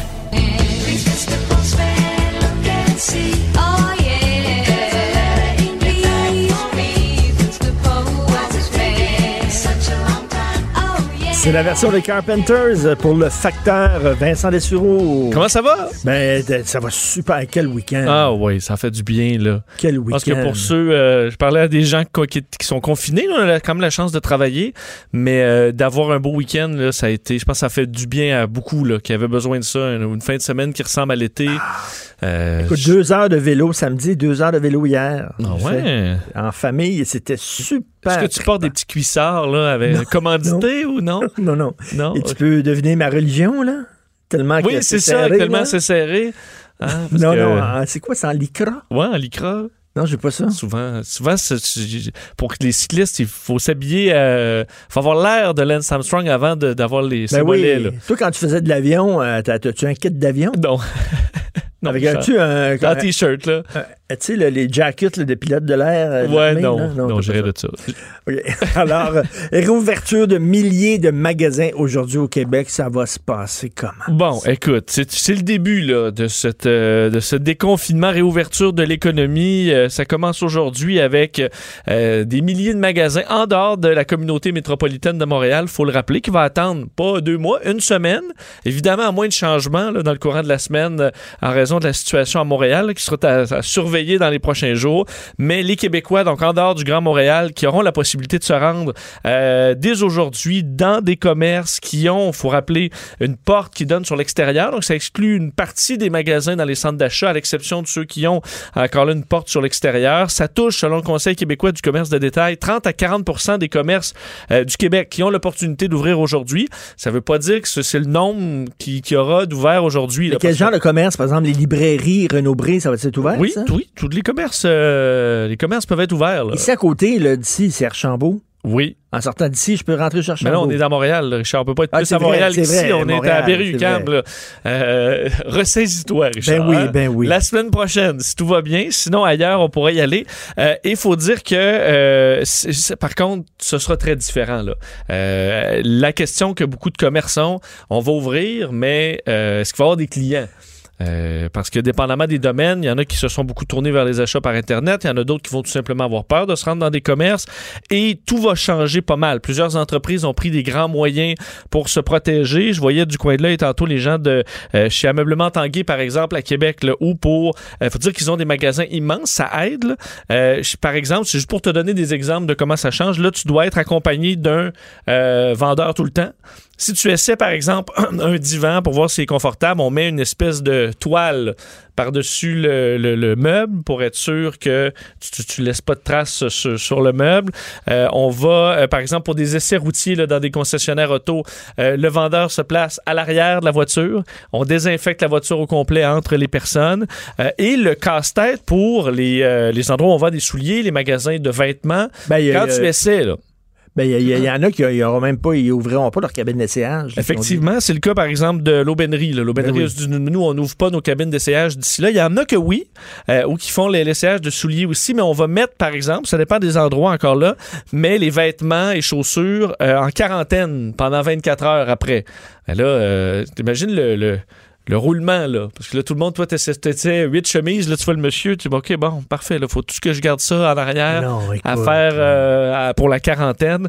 Alors, ce sera une réouverture, mais loin d'être normale, en vous rappelant que euh, la santé publique peut revenir en arrière n'importe quand. Ben, surtout à Montréal, parce que oui, là, je mettais la charrue devant les bœufs, oui. c'est la semaine prochaine. Mais c'est bientôt la semaine prochaine. Mais, mais ils, vont, ils vont surveiller ce qui se passe à Montréal. Si on est des tapons là, dans les parcs, puis tout ça, puis il y a trop de monde, puis tout ça, puis ils sont obligés de fermer les, stationnements de parcs comme ils ont fait ce week-end, à un moment donné, ils vont y penser à deux fois, puis ils vont dire les Montréalais sont trop indisciplinés. Ça se peut. C'est sûr que je te dirais, on, est loin d'être 100% assuré que l'agenda va être respecté pour Montréal. Parce qu'on voit le taux de, cas, même en fin de semaine, et vendredi, qui est encore très élevé. Euh, avec les écoles qui vont rouvrir aussi. Ça fait déjà beaucoup. Ça, on a hâte de voir. Mario Tessier, sur euh, sa page Facebook, euh, il dit qu'il a besoin de gants de jardinage. Il dit c'est la première fois que je vais acheter des gants en portant des gants. oui, ben. OK, alors, deux incendies dans des tours de télécommunications la nuit dernière. Écoute. Bon, oui. C'est des anarchistes? Ben, écoute, on, évidemment, les, policiers n'ont pas confirmé que c'était relié à toutes ces histoires de théorie du complot contre la 5G. Surtout les gens, il faut dire, les gens, est-ce que tu si surpris que ça que quelqu'un, n'importe quel tour, s'est rendu une tour de 5G, là, alors que euh, on pense pas que les grands experts nécessairement de la 5G qui veulent incendier des tours de 5G pensant que ça va contrôler la puce que Bill Gates leur a mis dans le bras. Mais deux tours de télécommunication, donc la proie des, été la proie des flammes dans les Laurentides cette nuit, sans qu'on fasse, qu'on confirme un lien entre les deux, là, mais vers 3h40, euh, dans une tour de Piémont, euh, un technicien qui est appelé sur, pour un problème technique se rend là et effectivement, une des boîtes techniques au sol était en feu. Heureusement, incendie mineur qui a été maîtrisé par les pompiers. Et 20 minutes plus tard, à Prévost, donc la ville voisine, un autre incendie maîtrisé rapidement dans une tour de la ville voisine, l'origine des feux qui est considérée comme suspecte. Euh, mais ça semblait pas être des tours 5G, c'est juste là une tour cellulaire. Là, j'imagine le le, conspirationniste, après ça, mon cellulaire marche pas. Pour, euh, hein? Et il faut dire que les compagnies, euh, ultimement, vont refiler la facture aux clients. alors, on va payer nos, cellulaires plus cher. Ils pensent que c'est le 5G qui crée le virus? Ouais, qu'il y a un lien ou qui sert à... Écoute, je me suis pas... Euh, Moi, j'aimerais ça ouvrir la tête de ces gens-là, tu sais, comme un capot d'auto. Là. Oui. Ouvre la tête pour voir qu'est-ce qu'il y a dedans. Pour voir, là. Même le fun. Oui, une petite expérience. Ça ressemble à quoi là-dedans? Ben, je sais pas. Des gens, faut dire, en en déroute un peu. oui. Chute brutale des bénéfices d'Air Canada. Oui, et ce n'est que le début. Là, Air Canada qui dévoilait ses euh, bénéfices pour le premier trimestre. Donc, c'est janvier, février, euh, mars. Là. Alors, on comprend que janvier, février, ça allait bien là, pour Air Canada. Mais malgré tout, euh, chute de 88% des bénéfices d'Air Canada. Il faut comprendre que là, c'est des bénéfices qui fondent, mais au deuxième trimestre dans lequel on est, là, on va tomber dans le rouge. Là. et pas mal même. Alors, on, a, on avait des bénéfices de plus de 583 millions au premier trimestre de 2019. On en a seulement 71 millions euh, pour euh, cette année. Euh, une situation difficile qu'on décrit comme étant grave et brutale du côté d'Air Canada. Alors, ils ont un plan de ralentissement prolongé. On sait que les vols ont été réduits de 85 à 90% pour Air Canada. On devance la mise au rencard de 80 des plus anciens avions qui étaient la propriété d'Air Canada. Alors, on va tenter de, de, de, gérer tout ça, mais on sait que les compagnies aériennes auront en général besoin de leur état respectif dans le monde. on verra pour le Canada. Qui peuvent encore prendre l'avion. Oui, il y a encore quelques euh, vols à l'intérieur du pays, là, ou des vols de rapatriement à l'international. Il y en a encore quelques-uns, mais tu vois une chute de plus de 90 là, ça laisse pas grand-chose. Des organisations qui réclament une augmentation de l'aide sociale. Oui, Forum commun des personnes assistées sociales du Québec qui euh, souhaite augmenter l'aide sociale, ce qu'ils réclament depuis quand même longtemps, là, mais là, dans le contexte actuel, eux, ce qu'ils utilisent, entre autres, le regroupement des femmes sans emploi du nord du Québec, qui est une partie de euh, ce, ce, forum commun, explique, il dit, ben, pourquoi le gouvernement, lors de la crise, donne une prestation canadienne d'urgence à 2000 par mois, euh, alors que les assistés sociaux ont à peu près 690 dollars par mois? Euh, alors, selon eux, on voudrait un minimum à 1210 dollars, ce qui, selon eux, est le seuil plancher pour, euh, qui devrait être permis au Québec, sachant que selon les chiffres, le montant nécessaire pour couvrir les besoins de base au Québec, c'est fixé à 18 424 dollars par année euh, ce qui est beaucoup plus que l'aide sociale. Euh, alors, est-ce qu'on aura ce budget-là au hmm. niveau des gouvernements? Euh, ça reste à voir. As-tu lu Loïc Tassé aujourd'hui? Il dit pour le moment, les statistiques mondiales montrent que le virus se transmet de moins en moins sauf dans quelques pays. À ce rythme, il pourrait même disparaître d'ici un ou deux mois. Oui, écoute. Mais, mais c'est vrai, le, le nombre de décès, là, ça, ça- ça plafonne. Oui, ben d'ailleurs, en fait, il y a toujours le côté saisonnier. Est-ce que le, le virus se ralentit beaucoup pendant l'été? Mais là, on ne serait pas à l'abri d'une autre vague, euh, évidemment, à l'automne. Mais effectivement, on voit plusieurs pays où euh, la situation se, se calme et c'est ce qu'on souhaite, évidemment. Là, on atteint, par contre, on atteindra aujourd'hui le cap des 250 000 décès dans le monde, 3,6 millions de cas confirmés. Euh, je te disais, depuis quelques jours maintenant, le pays qu'on surveille, c'est beaucoup la Russie, là, où le nombre de cas est en forte augmentation et leur courbe est vraiment très, euh, euh, bon, à pic, disons. Plus de 10 000 cas hier et aujourd'hui ajoutés, 145 000 euh, cas en Russie. La situation qui continue de, de, de, de, poser problème. Et également, bon, l'état d'urgence qui a été prolongé au Japon dans les dernières heures. Et dans les grandes annulations, il restait un événement majeur mondial et c'est l'Expo 2020 qui devait avoir lieu à Dubaï en octobre, fin octobre. L'événement vient d'être reporté à 2021. Ça a été confirmé par les organisateurs. C'est le plus grand événement jamais organisé dans le monde arabe euh, que cette expo universelle. On en parle moins. Dire, des expos, on, Est-ce qu'on était en train de, de construire les pavillons? oui, c'était. D'un, écoute, le budget, là, c'est des dizaines de milliards. Enfin, on chiffre les- les- le budget de tout ce qu'on a construit pour l'Expo euh, 2020 et qu'on va construire, à peu près 43 milliards de dollars. 40 000 ouvriers, évidemment à bas salaire, dans bien des Ben cas, oui. ils travaillaient, Ben ce oui. qui était vulnérable pour le virus. Alors, tout ça est, euh, est reporté à, au 1er octobre 2021. Alors, pour aller visiter le pavillon de la Tchécoslovaquie, il va falloir attendre un peu. Oui, oui. Le, le déconfinement, le déconfinement se poursuit tranquillement en Europe. Oui, euh, parce qu'on parle de déconfinement ici, mais c'est le cas aussi ailleurs. Une petite tournée de quelques pays. Là, en Italie, aujourd'hui, journée importante, où euh, usines, chantiers, des bureaux qui rouvrent leurs portes. 4,5 millions d'Italiens sont rappelés au travail aujourd'hui. Euh, le port du masque est obligatoire dans les transports. Et tu vois, une, une des choses qu'on voit dans tous les pays ou presque là, en Europe, Italie, Espagne, Allemagne, Autriche, Belgique, Portugal, le masque est obligatoire dans les transports. Oui. Dans tous les pays d'Europe ou presque. Oui. Euh, alors que nous, le port du masque, euh, je sais pas si vous voyez en fin de semaine, là, c'est très, très Minime. peu. là. Puis C'est minime. Puis le dépistage aussi, là, c'est pas à grande échelle ici. Là. Effectivement, on a vu euh, certaines, certaines questions là-dessus. Donc, euh, euh, une des bonnes nouvelles pour les Italiens, on peut rendre visite à ses proches pour la première fois depuis euh, quand même de nombreuses semaines, à condition de porter des masques et de respecter la distance. Maman! Maman! Maman! Écoute, il va y avoir de l'é- écoute, il va y avoir de l'émotion assurément là-bas. Euh, en Espagne, les coiffeurs qui peuvent recevoir des clients là, individuellement, le masque est également obligatoire dans les transports. Le reste du pays qui va ouvrir le 11 mai.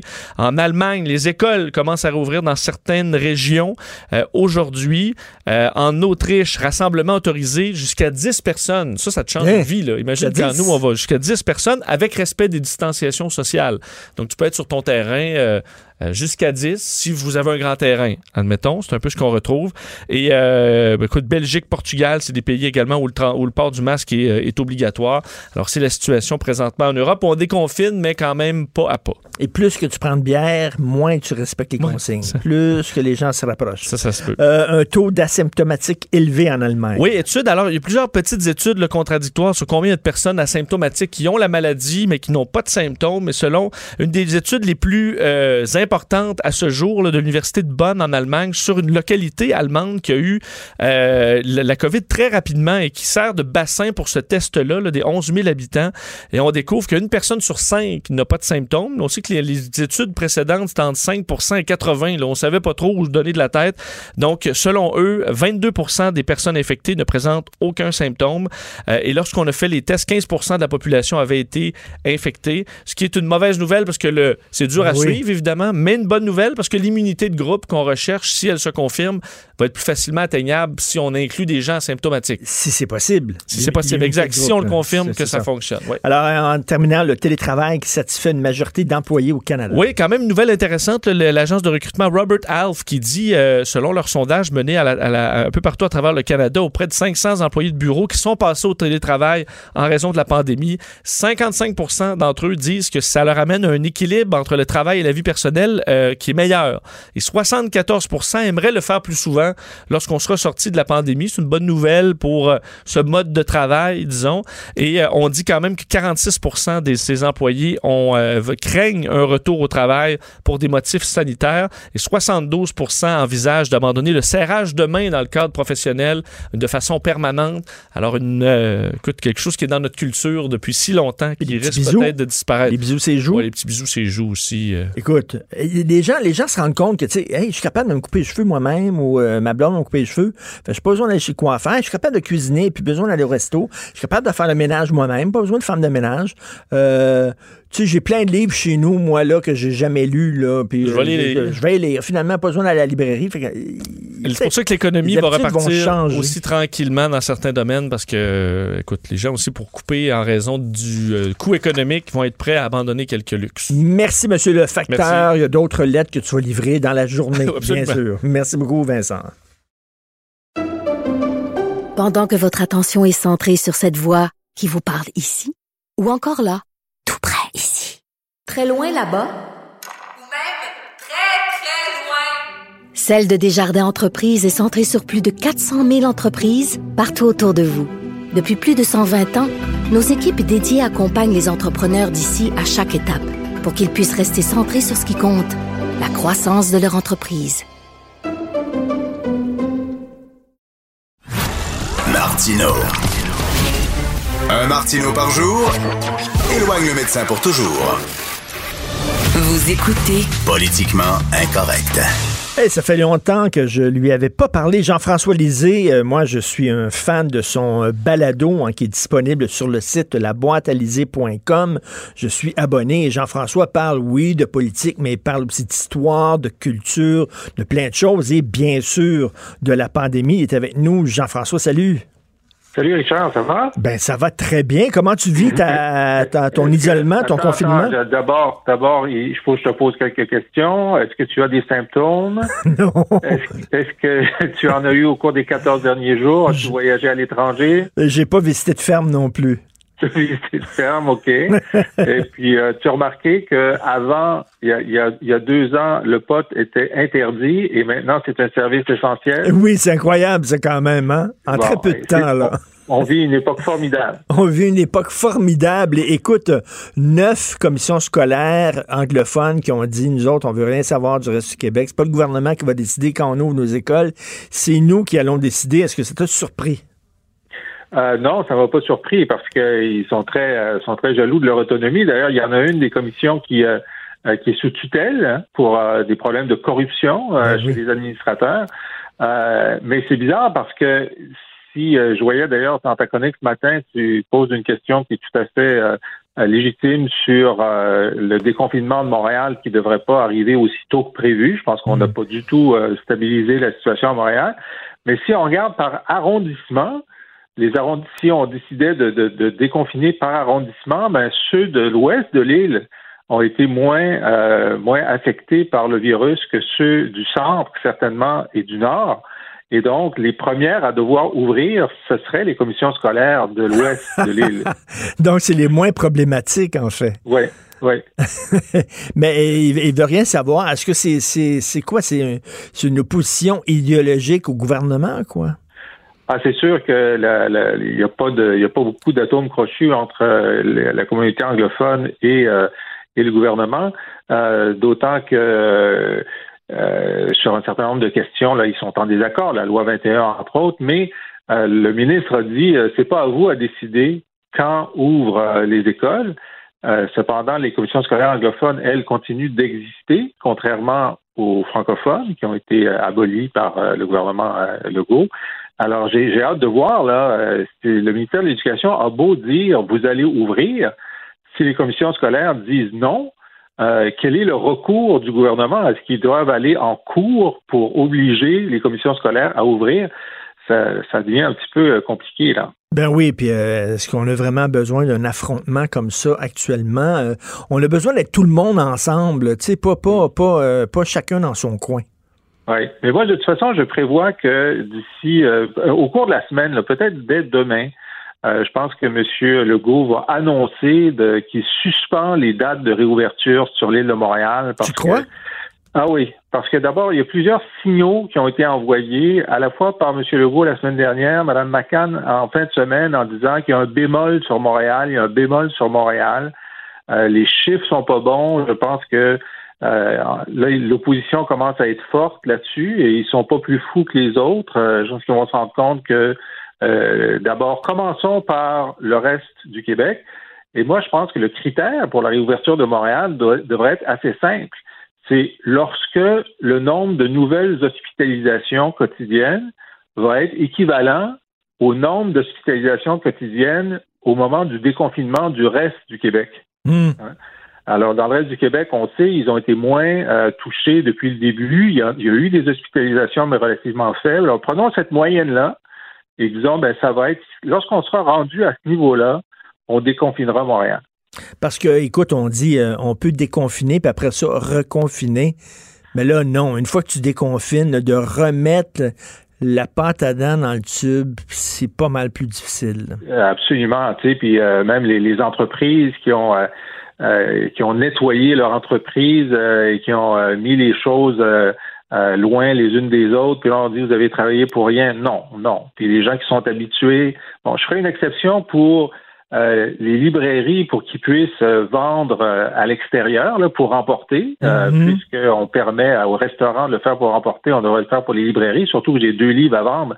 Alors, je, déclare mon intérêt. mais, mais à part ça, j'ai écouté, attendons un petit peu. Et puis surtout qu'on a vu en fin de semaine avec le beau temps que euh, c'est assez difficile de, maintenir la distanciation dans les parcs. Euh, envoyons pas de signal supplémentaire de distanciation. Tout à fait. Écoute, des fois, François Legault est très candide, hein, puis il l'a dit la semaine dernière dans un point de presse. Écoutez, il faut déconfiner parce qu'on on a besoin d'argent des taxes. Tu sais, hmm. c'est comme, puis là, tu te dis, attends une minute, là, on est-tu en train de déconfiner pour des raisons, parce qu'il faut remplir les coffres de l'État, puis on a besoin de, de TPS, de TVQ, puis d'impôts? Puis, euh, tu sais que le gouvernement québécois a relativement peu dépensé. Hein. C'est sûr que euh, en termes de revenus, on va avoir une perte de revenus importante parce que l'économie ne roule pas. Mais en termes de dépenses, par rapport à ce que le gouvernement fédéral a dépensé, le gouvernement québécois a dépensé relativement peu. Je voyais une estimation de moins de 2 milliards euh, la semaine dernière, alors qu'il y avait une réserve de 14 milliards. C'est donc c'est pas s'il y a un endroit dans le monde où on n'est pas euh, vraiment en manque, euh, c'est au Québec en ce moment. Donc, euh, c'est pas une raison pour faire ça. Moi, je suis d'accord que la socialisation des enfants, le problème des enfants qui sont, sont mal nourris et qui, qui prennent leur petit déjeuner à l'école, il y en a beaucoup. problème de maltraitance aussi. Bon, ce serait mieux qu'ils aillent à l'école. Euh, hmm. Bon, ce sera le cas dans le reste du Québec. Euh, est-ce qu'il y a quelques arrondissements à Montréal? Parce que ça, c'est vraiment un cas de proximité. Hein. Dans les écoles primaires, on vient à l'école du quartier, donc on n'est pas en train de répandre, de, de brasser l'ensemble de l'île. Euh, il faut être plus prudent que ce qui a été annoncé maintenant. Écoute, qu'est-ce que tu penses de Gaëtan Barrette qui devient maintenant comme un genre de sage sur les médias sociaux? Euh, Marguerite Blais aussi qui refuse de lancer euh, la pierre à son ancien gouvernement. Hmm. Euh, on dirait ils ont la, la, mémoire courte un peu les libéraux là. Ah oui, ils ont la mémoire courte, c'est extraordinaire. Pierre Arcan, donc le, le, chef intérimaire qui était euh, président du Conseil du Trésor sous Philippe Couillard pendant pendant un bout de temps a dit euh, il faut que qu'on retourne à l'Assemblée nationale pour poser des questions sur comment on a perdu le contrôle des CHSLD. Alors je lui ai répondu ben si tu veux un début de réponse, va lire les rapports de la, de la protectrice du citoyen à chacune des années où vous étiez au pouvoir, tu vas avoir un début de réponse. Ça, c'est la semaine dernière. Il n'y a pas encore réponse. Je pense qu'il n'a pas fini de les lire.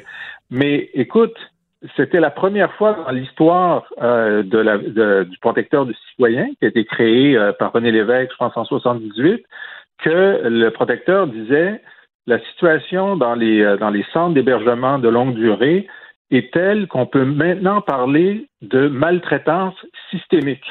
Hmm. Ça a été, c'est, arrivé sous le gouvernement du médecin Philippe Pouillard et dans le ministère de la Santé du médecin Gaétan Barrette. C'est vrai que Marguerite Blais était euh, comme une décoration dans la vitrine. Hein. Hmm, c'est hmm. vrai qu'elle n'avait pas d'impact alors, mais si elle trouvait que ça allait si mal Elle aurait dû le dire. Où sont les signes où elle s'est battue? Où sont les signes où elle a menacé de démissionner? Elle, finalement, elle a quitté pour des raisons de santé familiale, mais on ne voit pas de signes, de traces du fait qu'elle trouvait ça puis, je dire, moi, je suis dans l'opposition à ce moment-là, puis tous les jours, on se levait pour dénoncer la situation dans le CHSLD. C'est pas comme s'ils n'étaient pas au courant. Non, non, ils le savaient. Là. Puis là, c'est drôle. Ils ont vraiment la mémoire extrêmement courte. Écoute, euh, en terminant, euh, tu es un gars de culture, très intéressé par la culture. As-tu as des séries, toi, là, à me, à me conseiller? Qu'est-ce que tu fais ces temps-ci? Tu regardes des films, des séries, tu lis quoi? Oui. Oui, ah ben, je lis quoi? Là, en ce moment, je lis euh, La langue racontée de Anne-Marie Baudouin-Bégin, qui est un, petit bijou sur l'histoire de la langue et pourquoi est-ce que des, règles euh, du participe passé qu'on considère sacrées maintenant n'étaient pas du tout sacrées au moment où elles ont été inventées. C'est très intéressant.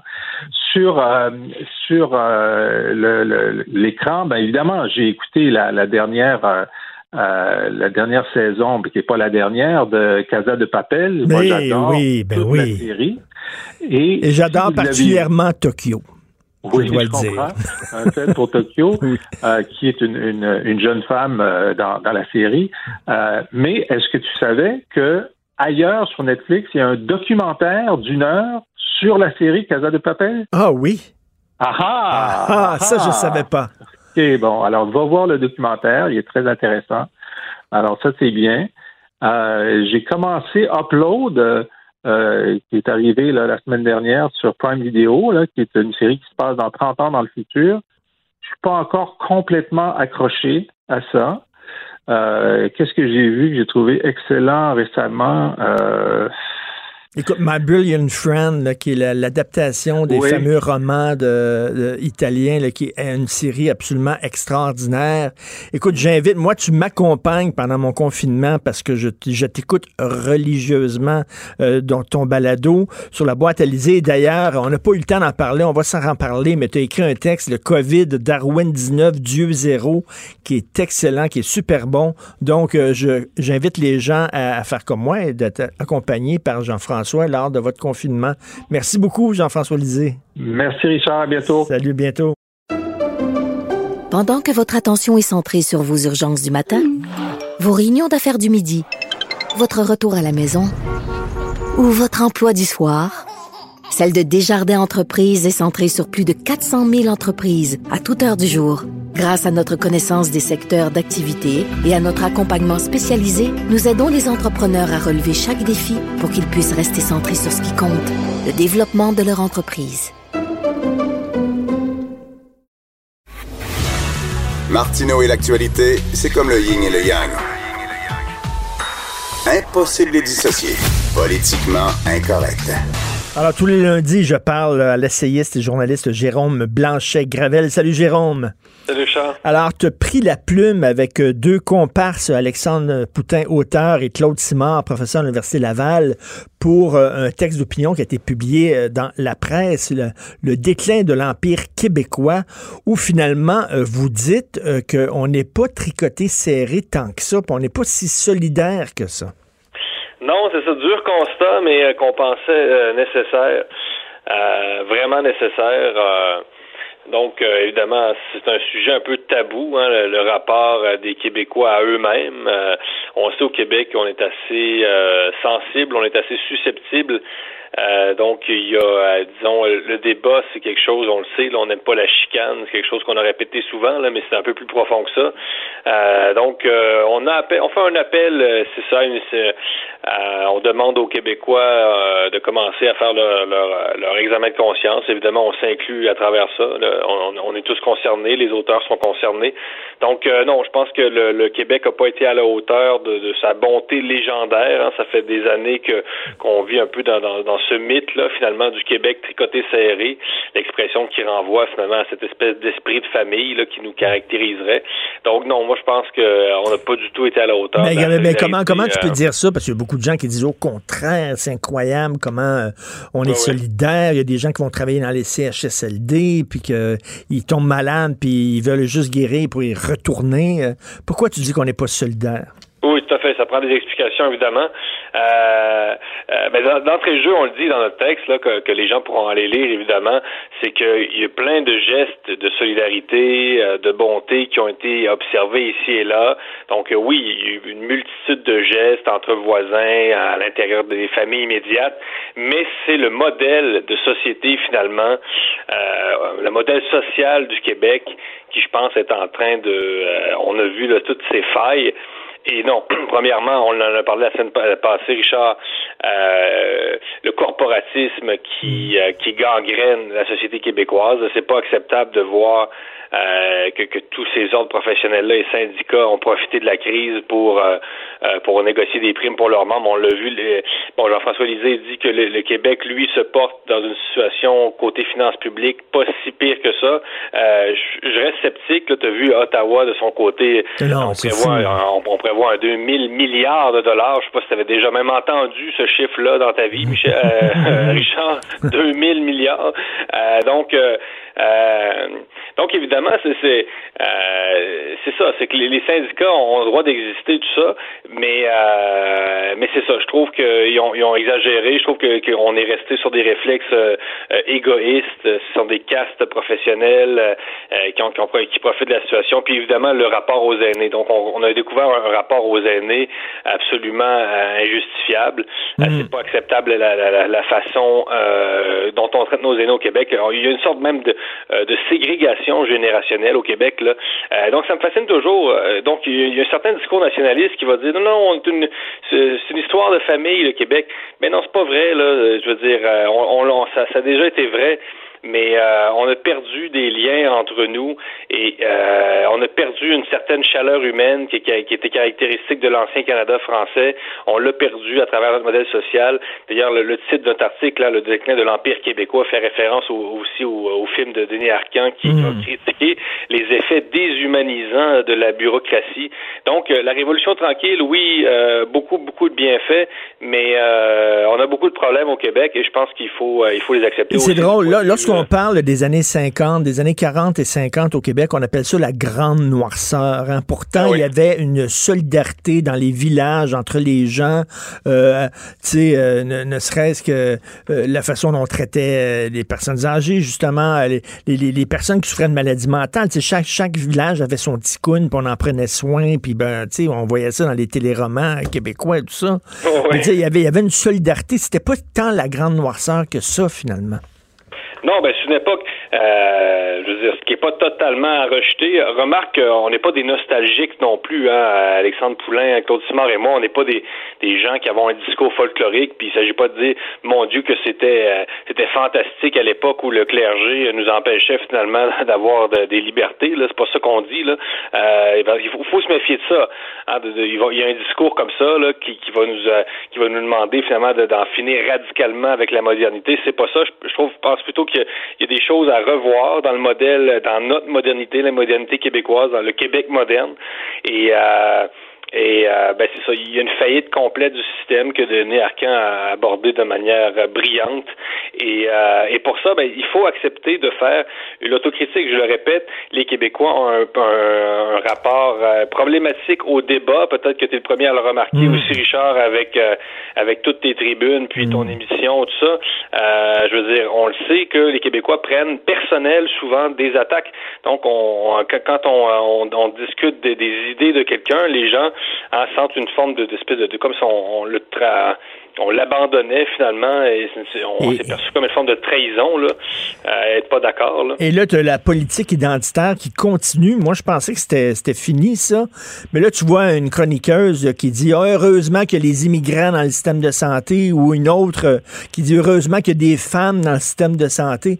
Mais non, il y a du monde dans le système de santé. Il y a des hommes, il y a des blancs, il y a des femmes, il y a des noirs, il y a des petits, il y a des grands.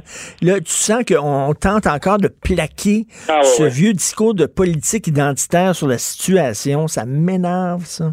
Ah oui, ça, c'est fatigant. C'est euh, les préposés, c'est des humains là qui, qui sont là, les infirmiers, infirmières, euh, personnel médical, hospitalier. Alors ça, c'est une tendance qui, qui, est vraiment fâcheuse. Écoute, là, puis c'est une occasion pour retrouver notre humanité là, dans sa plus simple expression. C'est bien une crise comme celle-là. Là, donc, ben donc je vois pas pourquoi on racialiserait encore une fois effectivement les, les rapports sociaux. Puis bon, et là c'est vrai qu'à Montréal-Nord, il y aurait la communauté serait plus euh, serait, serait serait plus touchée que bon que, que l'ensemble du Québec. Euh, euh, mais ce qu'il faut encore là, parler de racisme systémique, puis là, analyser la crise sous des angles qui des angles raciaux, tout ça. Je trouve j'ai vraiment un malaise avec ça. Et euh, je pense qu'on n'est pas là parce que s'il y a des personnes qui ont été discriminées dans la crise, euh, c'est bien les personnes âgées. Euh, je sais pas combien d'afro-descendants sont morts de soif et de faim récemment au Québec. Il n'y avait pas beaucoup à comparer à des personnes âgées. Donc, si c'est des personnes dont on a vu euh, l'exclusion sociale dans cette crise-là, Richard, c'est bien les personnes âgées. Là. C'est, pas c'est pas les les, les afro les afro québécois ou ou les, les femmes en particulier. Mais pour, pour revenir à ta thèse on se gargarise beaucoup au Québec. Par exemple, si on dit que c'est nous autres que nous sommes les plus écolos du Canada, alors que non, euh, c'est euh, les, les, grosses autos euh, énergivores, c'est surtout au Québec qu'elles se vendent. Donc là, on se gargarise avec notre idée, on est solidaire, mais toi, tu dis, tu l'es pas tant que ça, tu vas te faire ramasser. Parce que oser dire ça, que le Québec n'est pas aussi solidaire qu'on le dit. Ah oh boy, on n'aime pas ça. c'est une sorte de blasphème, c'est une sorte ben de, blasphème. Hein. Donc, c'est un, un, texte un peu hérétique qu'on a publié, mais remarque que les réactions sont très bonnes. Hein. Ben, ben euh, ça, ça s'avantardise. Là, je m'attendais quand même à des réactions un peu plus épidermiques de, du côté de, de certains groupes euh, nationalistes pour qui le Québec finalement est parfait. Là. Puis les Canadiens français sont braves, sont généreux, sont forts, sont grands. Oui, mais ont de la misère avec la critique. S'ils étaient si forts, si grands, si généreux, si brave, peut-être qu'on serait capable de, de, nous, de, se critiquer sans avoir toujours une attaque à, dans la, à la nation. Là. En tout cas, c'est un texte assez courageux qui s'intitule Le déclin de l'Empire québécois que vous pouvez euh, trouver. Là, entre autres, j'imagine que tu mets le lien sur ta page Facebook personnelle. Merci beaucoup, Jérôme Blanchet-Gravel. Merci. Bonne semaine. Merci beaucoup, Richard. Richard Martineau. Politiquement incorrect. Cube Radio. C'est ma plus belle rencontre que j'ai eue cette année au Franc-Tireur. Ma plus belle surprise, c'est David Goudreau, qui est un slammer, qui est un écrivain, qui est un travailleur social. Il fait plein d'affaires. Il est brillant, il est intéressant, il est humain. David, qui est avec nous, bonjour.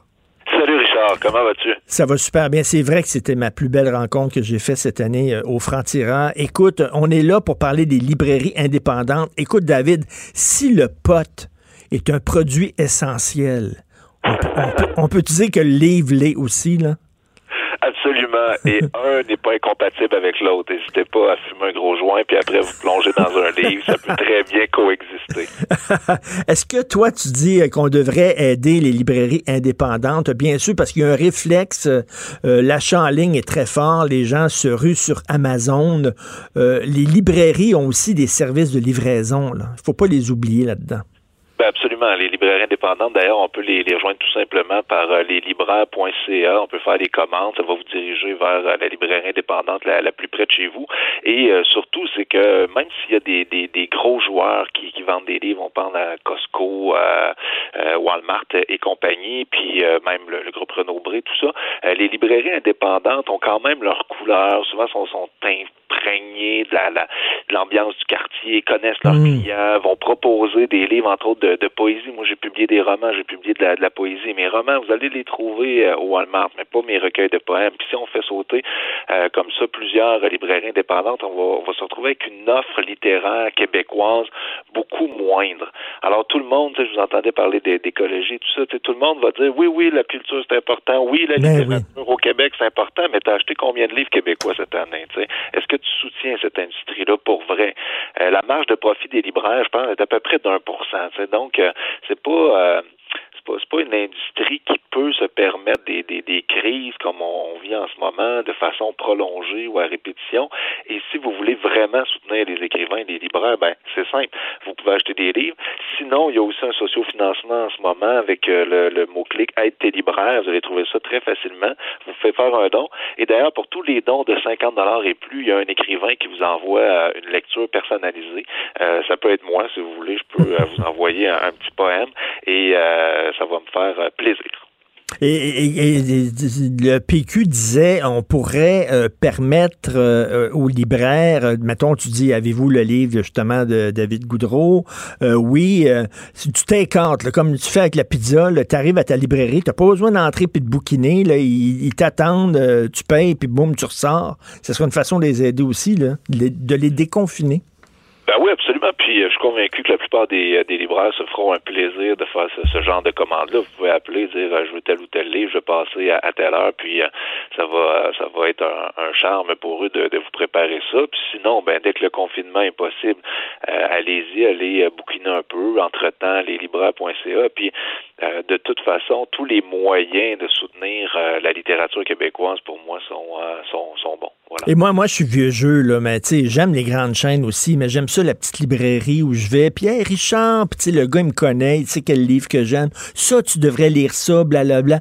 Puis écoute, ça m'est arrivé souvent, régulièrement, des conseils de libraires qui me connaissent, puis effectivement, c'était des livres qui étaient fantastiques. Il y a des gens qui vont dire, oui, mais Amazon fait ça aussi avec des logiciels, puis tout ça, des algorithmes, c'est pas la même affaire. Ah, c'est pas personnalisé du tout, puis je suis absolument d'accord avec toi. Je te dirais même que dans mes grands coups de cœur de, littérature, euh, il y en a eu beaucoup que c'était des, recommandations comme ça de libraire en jasant, ah, mais il y a tel ou tel livre qui pourrait te parler, puis euh, finalement, tu découvres un auteur, puis là, c'est comme, wow, OK, il y a il y a 10 livres en arrière, je peux me garrocher là-dedans, commencer à, lire ça, puis découvrir finalement ces écrivains-là. Parce que le danger avec les algorithmes, comme avec les grandes chaînes, c'est qu'ils vont te proposer ce qu'ils vendent. Et euh, si ça vend, peut-être que c'est bon, mais pas automatiquement. Puis si ça vend en plus grand nombre, ça ne veut pas dire que ça va te rejoindre toi. Tu sais, pour mm. des, des, gens qui sont un peu euh, piqués au niveau intellectuel, comme toi et moi, Richard, là, mais parfois, des fois, ça fera une référence plus euh, personnalisée. Tu sais, je sais que tu as aimé euh, tel livre un peu champ gauche ou champ droit dans ton cas, j'imagine. Bon, on va te trouver un auteur qui ressemble à ça. On va trouver une écrivaine qui est à peu près sur le même ton ou qui, au contraire, va, aller ailleurs puis va te forcer à, réfléchir. Puis ça, c'est le travail des libraires. C'est des professionnels. Comme on consulte un, pharmacien, comme on consulte un, un garagiste spécialisé euh, pour nos freins, ben, les libraires, c'est des professionnels spécialisés pour nos lectures. Et un livre, ça te permet deux choses. Soit t'échapper. Moi, je suis en train de les relire du Alexandre Dumas, puis tu sais, c'est des grandes sagas, etc. Là, ou, ça te permet de comprendre le monde dans lequel tu vis et de comprendre la pandémie. Une des très bonnes nouvelles, c'est que les gens se sont mis, euh, se sont remis à lire La peste de, Camus. Ben et, oui, euh, ils trouvent, ben oui, ils trouvent. Écoute, c'est le numéro un partout. Les gens trouvent soudainement un écho, euh, un livre qui a été écrit, écoutons, dans les années 50. Ah. c'est ça un livre aussi, ça te permet de mettre les choses en contexte, de mieux comprendre les choses. Parce que oui, il y a le journal du jour, mais le journal est collé sur l'actualité. Effectivement. Mais effectivement, ça peut permettre de comprendre l'histoire, ça peut se placer dans l'histoire, voir qu'est-ce que les, écrivains, les grands penseurs en ont pensé dans le temps, mais ça peut aussi permettre juste de changer les idées, de se divertir. On peut y aller avec des, lectures plus légères. Tu vois, moi je viens de me replonger dans Michel Folco, euh, Loup est un loup, puis toute cette, saga-là, c'est génial. Ça se passe en France il y a des siècles, mais c'est drôle, c'est violent, c'est écrit avec euh, une langue super riche. Puis je découvre, redécouvre aussi Michel Garneau à travers euh, les poèmes, Gilles Hainaut, des, grands poètes québécois. Le dernier roman d'Hélène Dorion, une amie à moi qui, qui, mêle poésie et prose, c'est incroyable. Euh, il y a quelque chose aussi du divertissement dans la lecture qui nous permet après de retourner prendre soin de nos enfants puis s'organiser avec notre budget. oui, euh, et c'est quand, et profitons-en, on a du temps pour rester à la maison puis lire. Exact, quand est-ce qu'on peut prendre ce temps-là habituellement quand la vie est, une course folle? Là, la vie nous oblige à appuyer sur le break. Puis tu sais, quand la vie va reprendre, on va, on va s'ennuyer de certains aspects là, où on avait le temps de réfléchir, de prendre, de prendre un livre puis d'être tranquille. Donc, euh, c'est... On trouvera toujours une raison de chialer. toujours. Si on a du temps pour lire, on n'a pas le temps de travailler. Puis si on a le temps de travailler, on n'a pas le temps pour lire. Puis la vie, c'est dur, Richard. Comprends-tu? Oui. David, est-ce que ça t'inspire? Es-tu en train de mijoter un roman qui va se passer pendant un confinement ou je sais pas? Absolument pas. Je suis convaincu qu'il y a plein d'écrivains qui sont sur le dossier. Je leur souhaite bonne chance. Euh, moi, j'avais déjà des, des, projets en cours. Puis, on dirait pour des grosses situations comme ça, euh, il faut quelques années de recul. Tu sais, moi, j'ai pas l'impression qu'on peut écrire quelque chose de mm.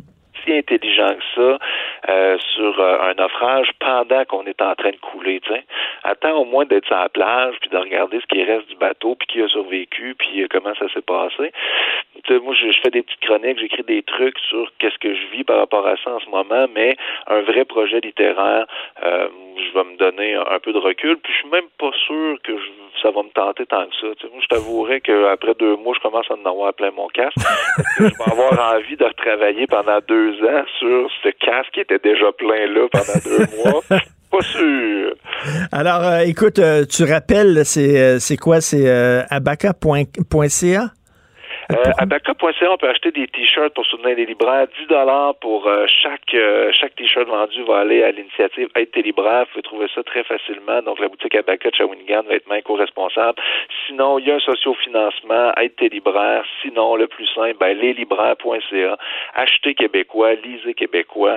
on a besoin de vous, on a besoin de, de nos lecteurs et de nos lectrices. lisez David Goudreau, qui est une personnalité extraordinaire. Et ah, écoutez, tapez, le, tapez sur Google Franc-Tirant David Goudreau, puis vous allez pouvoir revoir l'entrevue qu'on a faite ensemble. C'était vraiment, c'était vraiment trippant, c'était vraiment bien. Une belle surprise de l'année, je raison. Très belle rencontre. Merci David. Écoute, bonne, bonne fin de confinement.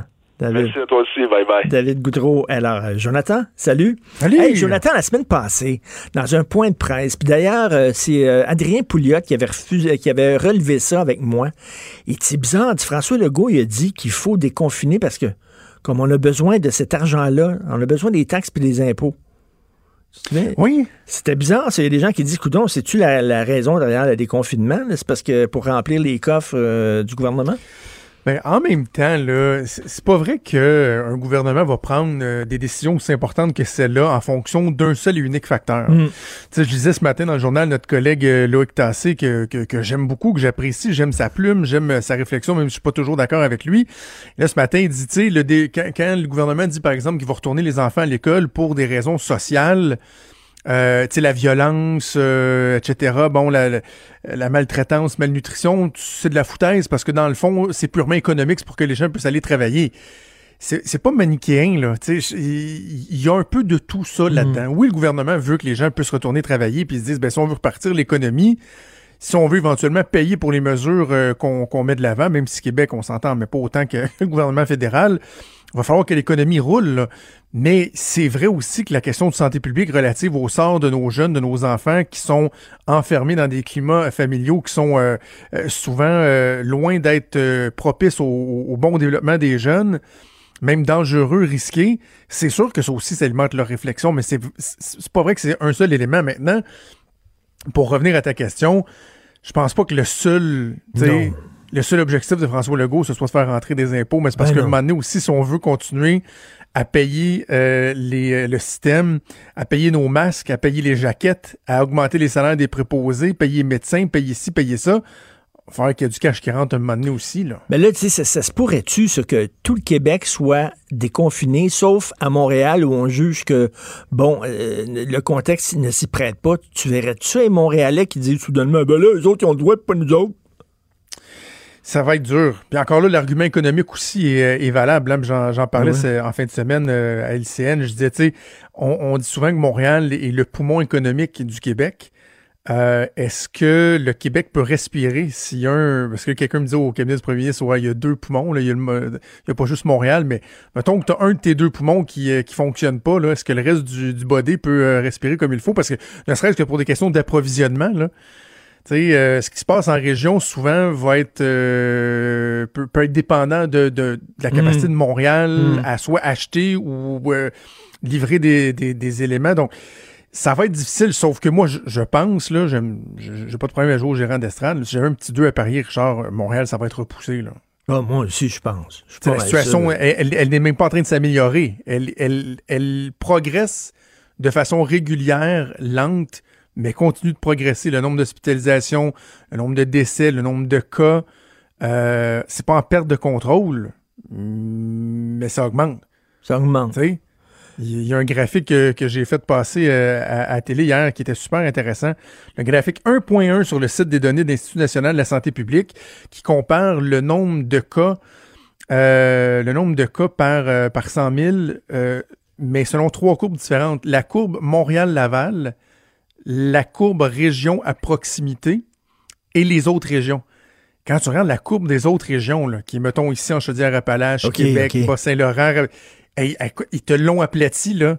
On t'a aplati ça, mon gars, là, comme une, canette là, qui a été foire avec ton pied. Ils n'ont pas de problème, mais Alors que Montréal, ça a monté et ça continue de monter. Il y a vraiment deux mondes différents. Euh, et voilà, j'ai hâte de voir comment ça va se passer. Mon gouvernement me dit qu'ils n'hésiteront pas à repousser la relance. Oh, ça m'étonnerait Plutôt que d'avoir à revenir en arrière, ce qui serait plus, plus, plus catastrophique. Ça m'étonnerait pas du tout. Alors, bon, on t'écoute, bien sûr. As-tu quelque chose à annoncer? Si j'ai quelque chose à annoncer? Ben oui. Euh, J'aime ma femme et mes enfants. je sais pas. ah, tu voulais dire pour l'émission? OK, OK, OK. Oh, oui. Pas, je sors pas du placard rien. Là, j'ai pas de grosses annonces à faire. Mais par, par, exemple, nous autres, on en fait une grosse annonce à 10h Québécois, by the way. Hein. Ben oui. ça n'a rien ben à voir oui, avec le Cirque du Soleil. Ça n'a rien à voir avec le Cirque du Soleil. Euh, restez euh, à l'antenne euh, sans vous. ben oui, c'est aujourd'hui. C'est à 10h. C'est là, là, la conférence de presse de Québécois. un gros je projet. Sais pas quand est-ce qu'on a le droit de le dire. Fait qu'on va attendre un peu. Moi, je le sais. C'est un bon projet, mais on peut pas le dire. Aussi. On peut pas le dire. Alors. C'est bon. C'est de la musique à mes oreilles. Oh. OK. OK, bye. euh, salut, euh, on t'écoute bien sûr avec Maude Boutet. Merci beaucoup à Maude. Merci à Hugo Veilleux à la recherche. Merci à Achille Moinet à la réalisation. On se reparle demain à 8 h. Passez une excellente journée.